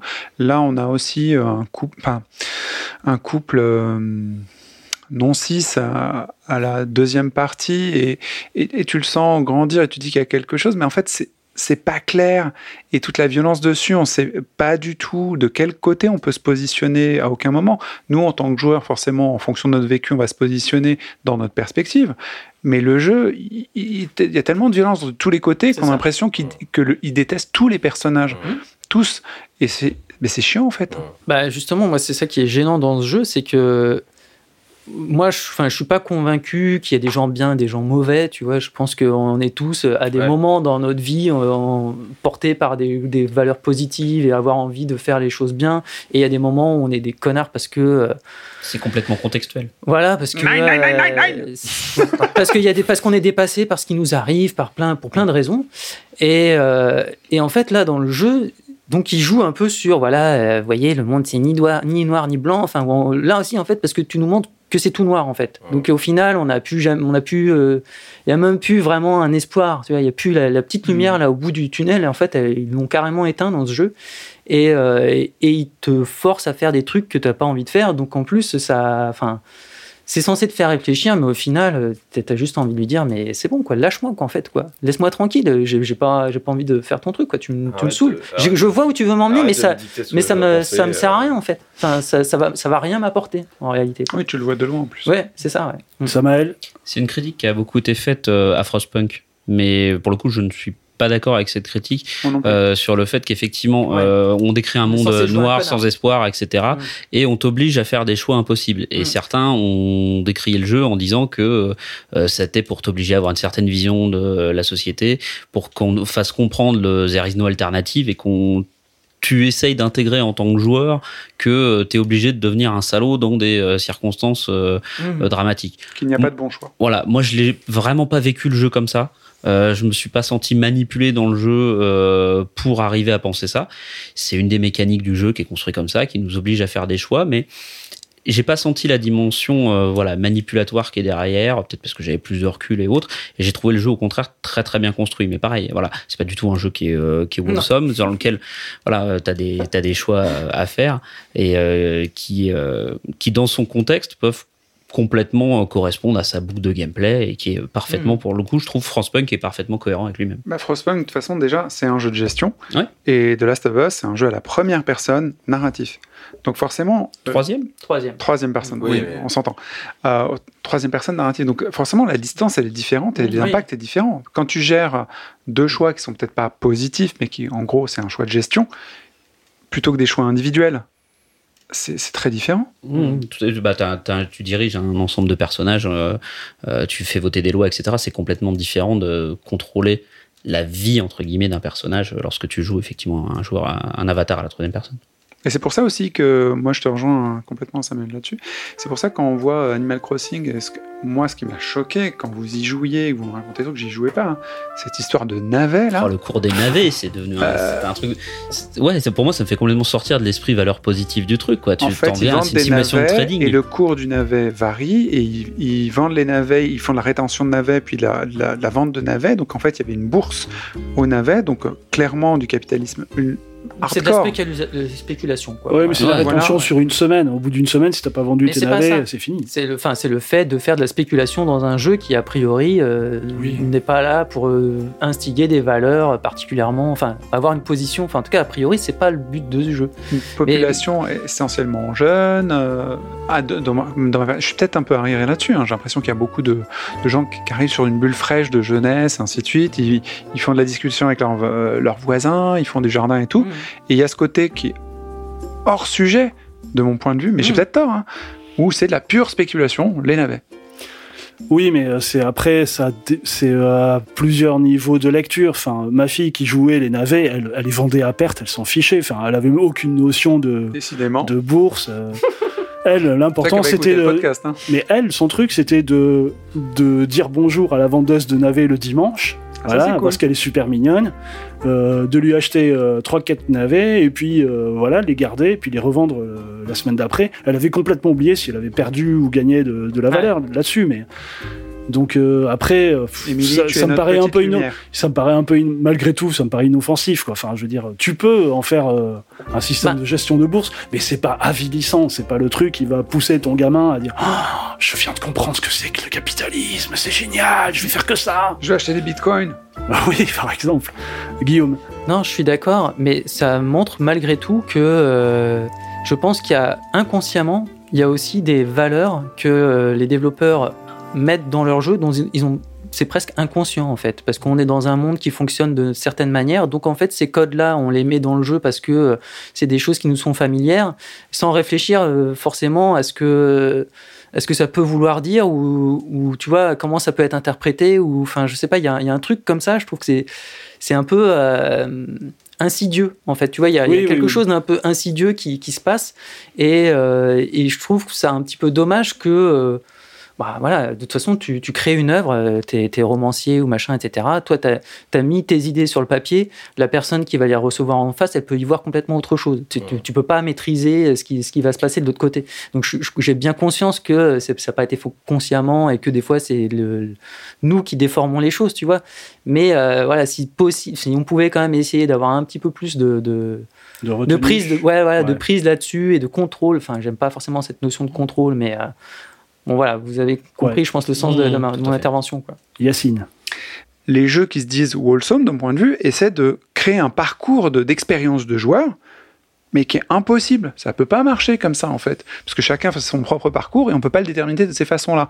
En revanche, quand tu as dans ton gameplay, dans le, les possibilités que tu peux faire, tu as la possibilité de bah, de caresser le chien, euh, de d'aider euh, ton compagnon euh, pendant des heures pour avoir sa petite étoile, ou euh, de faire des bons choix dans World of Warcraft ou ailleurs, euh, dans euh, Elden Ring, Let Me Solo Her peuvent venir pour t'aider parce que c'est ça, c'est de la bienveillance spontanée, ex nihilo, mais parce que la- le gameplay, la- les mécaniques de jeu, bah, on laissait un espace vide, un espace peut-être pas légiféré et labellisé, qui permettent de faire cette action. Il y a aussi ça, peut-être que les jeux wholesome sont peut-être des jeux qui sont qui ouvrent un espace un peu plus vide, vide ouvert pour euh, que nous on s'engouffre de gens dedans et qu'on puisse y incarner de la bienveillance. Alors bien sûr, ça pourrait incarner des choses différentes, de la malveillance, euh, du dessin, euh, le détournement. C'est pas la première fois que les joueurs vont hacker leur jeu pour faire autre chose. C'est la pratique de speedrun et d'autres trucs.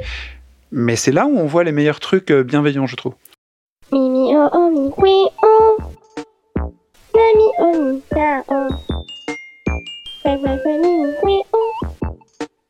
quoi Granny Online Nani quoi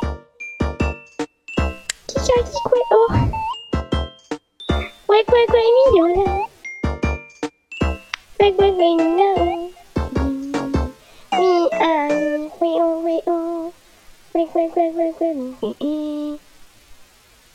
no! Ça embraye sur ma dernière question, enfin avant-dernière peut-être question. Qu'est-ce que un wholesome game Enfin, est-ce que ça doit rester un snack, une, expérience courte? Est-ce que on peut imaginer un jeu de 80 heures de bienveillance? Ou est-ce que c'est peut-être plus intelligent aujourd'hui d'essayer de de mettre par petites touches, comme disait Yacine, de la bienveillance dans un jeu? Même si elle n'est pas euh, complètement euh, scriptée, enfin même si elle n'est Mm. pas vraiment voulue dans le jeu, mais possiblement on peut avoir euh, des actes bienveillants dans un jeu qui pourraient révéler euh, en fait euh, une autre facette du jeu, en fait euh, une autre perception de, de joueur par rapport à un jeu. Enfin, qu'est-ce que vous en pensez, Anto? Euh, j'ai un exemple, Death Stranding. C'est un jeu qui dure 50, 60 heures, euh, qui, est, euh, qui, est, qui est basé là-dessus en fait. Euh, Tu t'obtiens de la satisfaction en faisant des, des actes de bienveillance, euh, soit envers les autres joueurs qui jouent euh, dans leur partie en fabriquant des machins qui leur permettent éventuellement de de moins galérer dans le jeu, euh, des échelles, des machins, des bidules, des ponts, voilà. Euh, Death Stranding, c'est un jeu, donc. c'est c'est un jeu d'Hideo Hideo Kojima euh, où clairement, bon, bah, tu De joues- coursier. de coursier, voilà. Tu joues un, un joueur, délivreur, un livreur Deliveroo, enfin voilà. En gros, c'est c'est plus ou moins ça. Dans un Après uni- une pandémie. après une Ouais. pandémie, voilà, dans un univers dévasté. Et en fait, euh, le but du jeu, c'est d'aller raccorder des mecs à la fibre. hein. En gros, c'est ça, quoi. Euh, tu joues un technicien orange Deliveroo, quoi.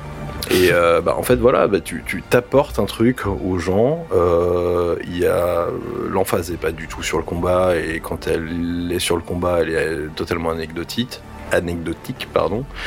Euh, et c'est un jeu qui est très long, et c'est un jeu euh, triple A, si on peut définir ça comme ça. Euh, donc ça existe. C'est rare, mais ça existe.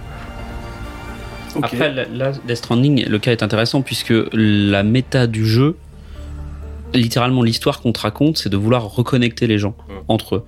Et donc, c'est par définition, dans le scénario du jeu, c'est un petit peu, on retrouve la même mécanique que dans Spiritfarer, on veut te faire jouer quelqu'un qui, de par ses actions, va faire quelque chose qu'on considère comme bien, c'est-à-dire euh, réunir les gens, euh, leur redonner du lien social, reconstruire, etc. Parce que dans Death Stranding, c'est des gens qui vivent littéralement dans des bunkers, qui sont coupés du monde, etc.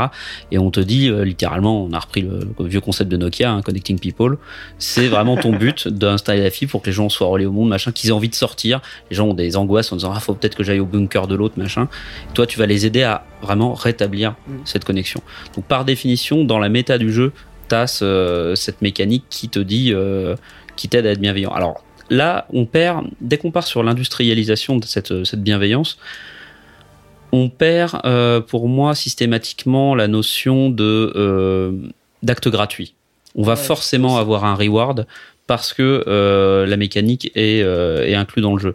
Tout à l'heure, si Yacine nous parlait des, des systèmes qui nous inciteraient à être bienveillants. Euh, je pense à, et ça me fait penser à deux choses.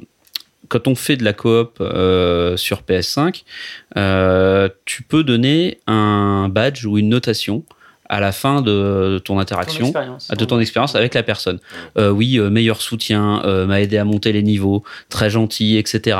Une Et donc- évaluation. Voilà, une évaluation. Hmm. Et en fait, du coup, tu as, un petit côté méta, un petit côté ranking fait par les autres, où, alors, est-ce qu'à un moment ça va jouer sur le matchmaking? C'est-à-dire ceux qui ont une sale note vont pas pouvoir, euh, vont être moins prioritaires pour jouer en coop. L'évaluation est toujours négative et punitive, même si tu mets des choses positives dessus. Oui, non, mais tout à fait. Et, La ouais, mais après, elle peut ne- cette notation ne peut être entre guillemets qu'une notation sans conséquence derrière, ou être inclus dans l'algorithme de matching. Ouais. Et là, on perd forcément la gratuité du truc. algorithmique euh, derrière, c'est pas. un- Voilà. Mais après, pour le coup, on se dit s'il n'y a pas d'utilisation algorithmique derrière, t'es pas encouragé à être bienveillant. Donc, si tu veux que les gens soient bienveillants par le système, t'as forcément cette notion de carotte derrière qui va leur donner un premier matchmaking. Donc, t'as cette espèce de méta qui existe sur PS5. Et je pense aussi à Returnal, en coop, qui là, du coup, c'est in-game, où tu vas avoir une progression, un niveau, euh, toi, quand tu vas venir aider un autre joueur. Tu, toi, tu peux progresser dans ta méta, dans ton scénario. Et si on vient t'aider, tu vas voir le, le ranking du mec qui vient t'aider en temps. Il y a un niveau complètement à part, un, niveau de notation qui va lui débloquer, je crois, des armes, des facilités pour après d'autres choses. Euh, selon combien de joueurs il va avoir aidé, pendant combien de temps, avec quelle qualité, est-ce qu'il va avoir avoir un bon soutien, etc. Donc, on va avoir de la, il y a des systèmes qui vont récompenser effectivement euh, ces joueurs qui vont apporter de l'aide. Euh, donc on perd forcément cette notion de, de gratuité. Mais dans un sens, euh, on sait que l'éducation peut passer par euh, la contrainte et après que des bonnes habitudes peuvent être prises mécaniquement. Donc, on peut imaginer que des systèmes qui nous imposent un certain comportement, qui nous incitent, si c'est bien fait, au bout Mm. d'un moment, on intègre cette valeur et ce comportement en nous par Mm. défaut. Mais c'est on est très, c'est un curseur qui est très compliqué à positionner entre la manipulation, euh, quelque chose qui va être très forcé, etc. En termes de, bienveillance, c'est toujours ce problème de l'industrialisation. Et euh, pour faire une légère digression, tout à l'heure on parlait effectivement de comment marchander ça sur un, sur un triple A, etc. C'est tellement subjectif, comme on l'a dit tout à l'heure, que c'est très compliqué à le marchander, puisque euh, quelque chose qui va procurer du bonheur à quelqu'un, une sensation de liberté, d'apaisement, etc., peut être complètement anxiogène pour quelqu'un d'autre. Mm. Euh, dans le journée, on a des grands espaces, etc. Si on dit aux gens, à quelqu'un, bah euh, vas-y, détends-toi euh, en jouant à ça, et c'est quelqu'un qui ne supporte pas de sortir de chez elle, qui a une angoisse, etc., qui supporte pas les grands espaces, le jeu va complètement l'angoisser plutôt et le stresser plutôt que le, le, le détendre. Pareil, euh, Stray ou Spiritfarer propose ça à quelqu'un qui malheureusement vient de perdre son chat. Euh, le message pour Mm. se reposer va beaucoup moins bien passer. Enfin, en Donc, même temps, s'il achète optionnel. Stray, et qu'il vient... enfin, au moment où il a perdu son chat, c'est que mon. non mais toi tu peux tu peux l'offrir tu peux l'offrir à quelqu'un sans savoir en disant tu vas voir ce jeu est génial tu vas te détendre le soir machin tu sais pas bad timing boum bon donc tu peux pas automatiser euh, forcément cette euh, cette émotion pour moi c'est trop compliqué Yacine Euh, pour revenir sur Spiritfarer, je n'y ai pas joué. J'ai vu ma copine y jouer. Et elle m'a fait la remarque, parce que moi, j'avais, je lui avais offert le jeu, en fait. Parce que je trouvais que, bah, comme tu disais, il était beau. Et, et bah, c'est toi qui m'avais lancé dessus, Guillaume, à l'origine, sur le, le- le concept. me paraissait étonnant. Mm. Euh, Le passe- passeur d'âme et tout. Mais avec les dessins, ne donne, c'est pas lugubre. hein, c'est, c'est, euh, c'est rayonnant, c'est chatoyant. Je dis, ça se trouve, ça va, ça va lui plaire. Et ça n'a pas manqué, ça lui a plu. Mais à un moment donné, elle s'est arrêtée de jouer. Elle est venue me voir, elle me dit, c'est quand même assez lourd hein, ce, qui est, le- ce, qui est, Ouais. ce qui est véhiculé, c'est pas sûr. facile et tout. C'était presque un reproche. Je me suis dit, merde, j'ai, je me suis, j'ai fait un mauvais choix. En fait, Je- ça se trouve, ça va pas lui plaire. Donc ça rejoint ce que tu disais, Samuel. C'est Mhm. peut-être pas, euh, c'est peut-être pas le bon profil. Et au On final, l'émotion c'est toujours dangereux de jouer avec ça hein. Dans- Eh, dangereux exactement. Mais au final, en fait, ça lui a plu. Elle a passé le, cet étonnement que le, Mhm. qu'un jeu puisse euh, aller attaquer des sentiments aussi euh, euh, délicats, personnels, Personnels. intimes et ainsi de suite. Elle m'a dit mais qu'elle avait adoré. Donc elle a vraiment apprécié le jeu. Et parfois, euh, faut tenter des jeux qui euh, sont un peu au bord de notre zone de confort. Qui nous bouscule un peu. ouais. Exactement. Et euh, souvent avec euh, avec ce podcast, avec vous, euh, Antoine, Guillaume, tous. euh, bah, vous m'avez parlé de jeux, je les ai essayés, j'y serais pas allé euh, spontanément, parce que Mhm. moi je suis plutôt allé sur du triple A, du confort, machin, des zones un peu connues, enfin de moins en moins maintenant. Eh ben, c'est chouette. Mais c'est là où je découvre de la bienveillance ou d'autres choses. Guillaume Euh, pour répondre un peu plus à ta question, moi je pense que, en tout cas, personnellement, sur Spiritfarer, j'ai eu des sessions de jeu qui étaient quand même relativement longues. Je vais y jouer à ça. Et, euh, et c'est quand même un jeu qui m'a occupé un bon petit paquet d'heures. hein. Je, je pense Ouais, au moins une vingtaine d'heures, euh, voire même plus que ça, je pense. Donc, euh, est-ce que c'est réservé à du snacking? Pour moi, je dirais non. En fait, euh, tout dépend euh, de la, la profondeur de, de ce que le jeu a à t'offrir, en fait, hein, de l'expérience qu'il a à t'offrir. Si, et si tu es bien dedans, euh, voilà, tu peux très bien y rester euh, et, continuer, faire des sessions assez importantes dessus. Animal Crossing, je sais que j'y joué très très très longtemps. Euh, alors oui, c'était peut-être qu'une demi-heure le soir, tu vois, la plupart du temps, mais pendant, plusieurs plus- années, quoi. pendant plusieurs années, exactement, ouais, pendant plusieurs années et presque quotidiennement. hein. c'était quasiment tous les jours. En tout cas, il y avait des périodes où c'était quasiment tous les jours que je l'allumais. Quoi. Et il n'y avait, pas- il y avait pas de notion de, de, de navet dedans du tout. C'était pas pour suivre les évolutions de ça. Et euh, un, dernier, euh, un dernier exemple auquel je pense, et, euh, bon, moi, j'y ai pas joué, mais Stardew Valley, je sais que, voilà, qui a priori rentre dans cette catégorie de Wholesome Game, a l'air d'être un jeu qui peut vite être un gouffre en termes d'heures Ouais. pour, les, pour les gens qui, qui en accrochent dessus. Donc, voilà, je pense pas que. Enfin, il y a- pour moi, il n'y a pas la, malé- la malédiction que ça doit être des expériences courtes et qui, euh, auxquelles on peut pas rester. Quoi. Ok. Samael, tu voulais rajouter quelque chose? Oui, tout à fait. Juste pour rebondir sur ce que disait Guillaume, euh, les... on peut passer beaucoup de temps sur effectivement un, un jeu qui nous fait du bien. Par contre, j'ai l'impression qu'une constante, euh, au-delà de l'aspect snacking, c'est des jeux sur lesquels on va pouvoir revenir très facilement. On peut euh, passer beaucoup de temps dessus, faire, euh, on dit voilà, bon, je l'ai poncé, machin, euh, je passe à autre chose, euh, je reviens à des jeux plus classiques, pas plus classiques, mais euh, euh, du FIFA, du Call of, euh, un RPG, et à un moment, on va se dire, ah putain, j'ai envie de me refaire une petite session, machin, etc. Peut-être des fois à l'occasion d'une mise à jour, d'un jeu, d'un nouveau contenu, ou juste par le plaisir d'y refaire. Euh, Spirit Farer, moi je l'ai fait, euh, on parle beaucoup de ce jeu-là, mais vraiment il nous a beaucoup marqué. Euh, je l'ai fait avant sa toute dernière mise à jour. Là, il y a deux personnages qui ont été rajoutés il y a peut-être 6-8 mois maintenant, mais euh, je sais qu'il est dans ma, dans ma to-do list de jeux, et je vais le relancer à un moment parce que ce jeu me fait énormément de bien. Je passe de très bons moments, et donc là, cet hiver, ça va être top, et de redécouvrir en plus des nouveaux personnages et son gameplay va faire que je vais pouvoir très facilement m'y remettre. Donc au-delà de l'aspect snacking, il y a un aspect euh, pouvoir y revenir très facilement.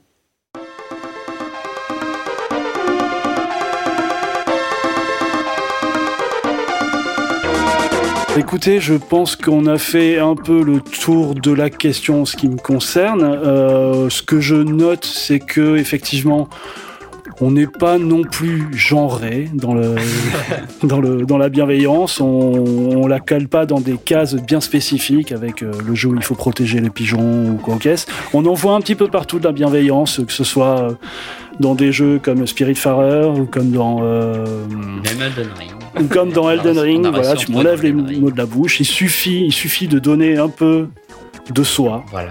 De sa bonté d'âme, pour trouver de la bienveillance dans n'importe quel jeu. Et j'espère que vous retrouverez aussi de la bienveillance euh, sur notre Discord. Vous pouvez le rejoindre euh, sans, sans aucun problème. Enfin, Vous y serez on accueillis est- à bras ouverts. Sans arrière-pensée. Exactement. Les liens sont dans le pot, euh, le- Dans les- la description. description Dans la du podcast description du et, podcast, Ils sont euh, bien gérés par mm. notamment Samael et Topi. Merci chef. Donc euh, ben écoutez, je pense que c'est l'heure de se dire au revoir. Merci d'avoir suivi J'aime jouer. On vous donne rendez-vous dans une semaine. Vous pouvez, comme je l'ai dit, vous- mais oui, eh, on va charbonner. Vous pouvez nous rejoindre, comme je l'ai dit, sur Discord pour poursuivre les discussions. Vous verrez, il y a une contenu vraiment cool et attachante. Alors abonnez-vous et d'ici là, jouez bien. Ciao, ciao Ciao, ciao. Bye bye. Bisous, Eskimo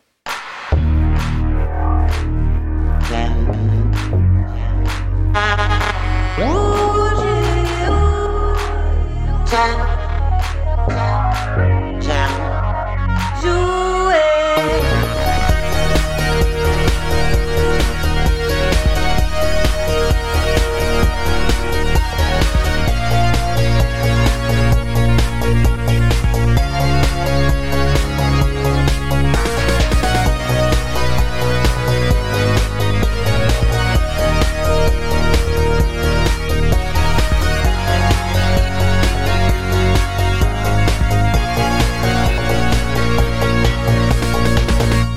J'aime jouer le podcast.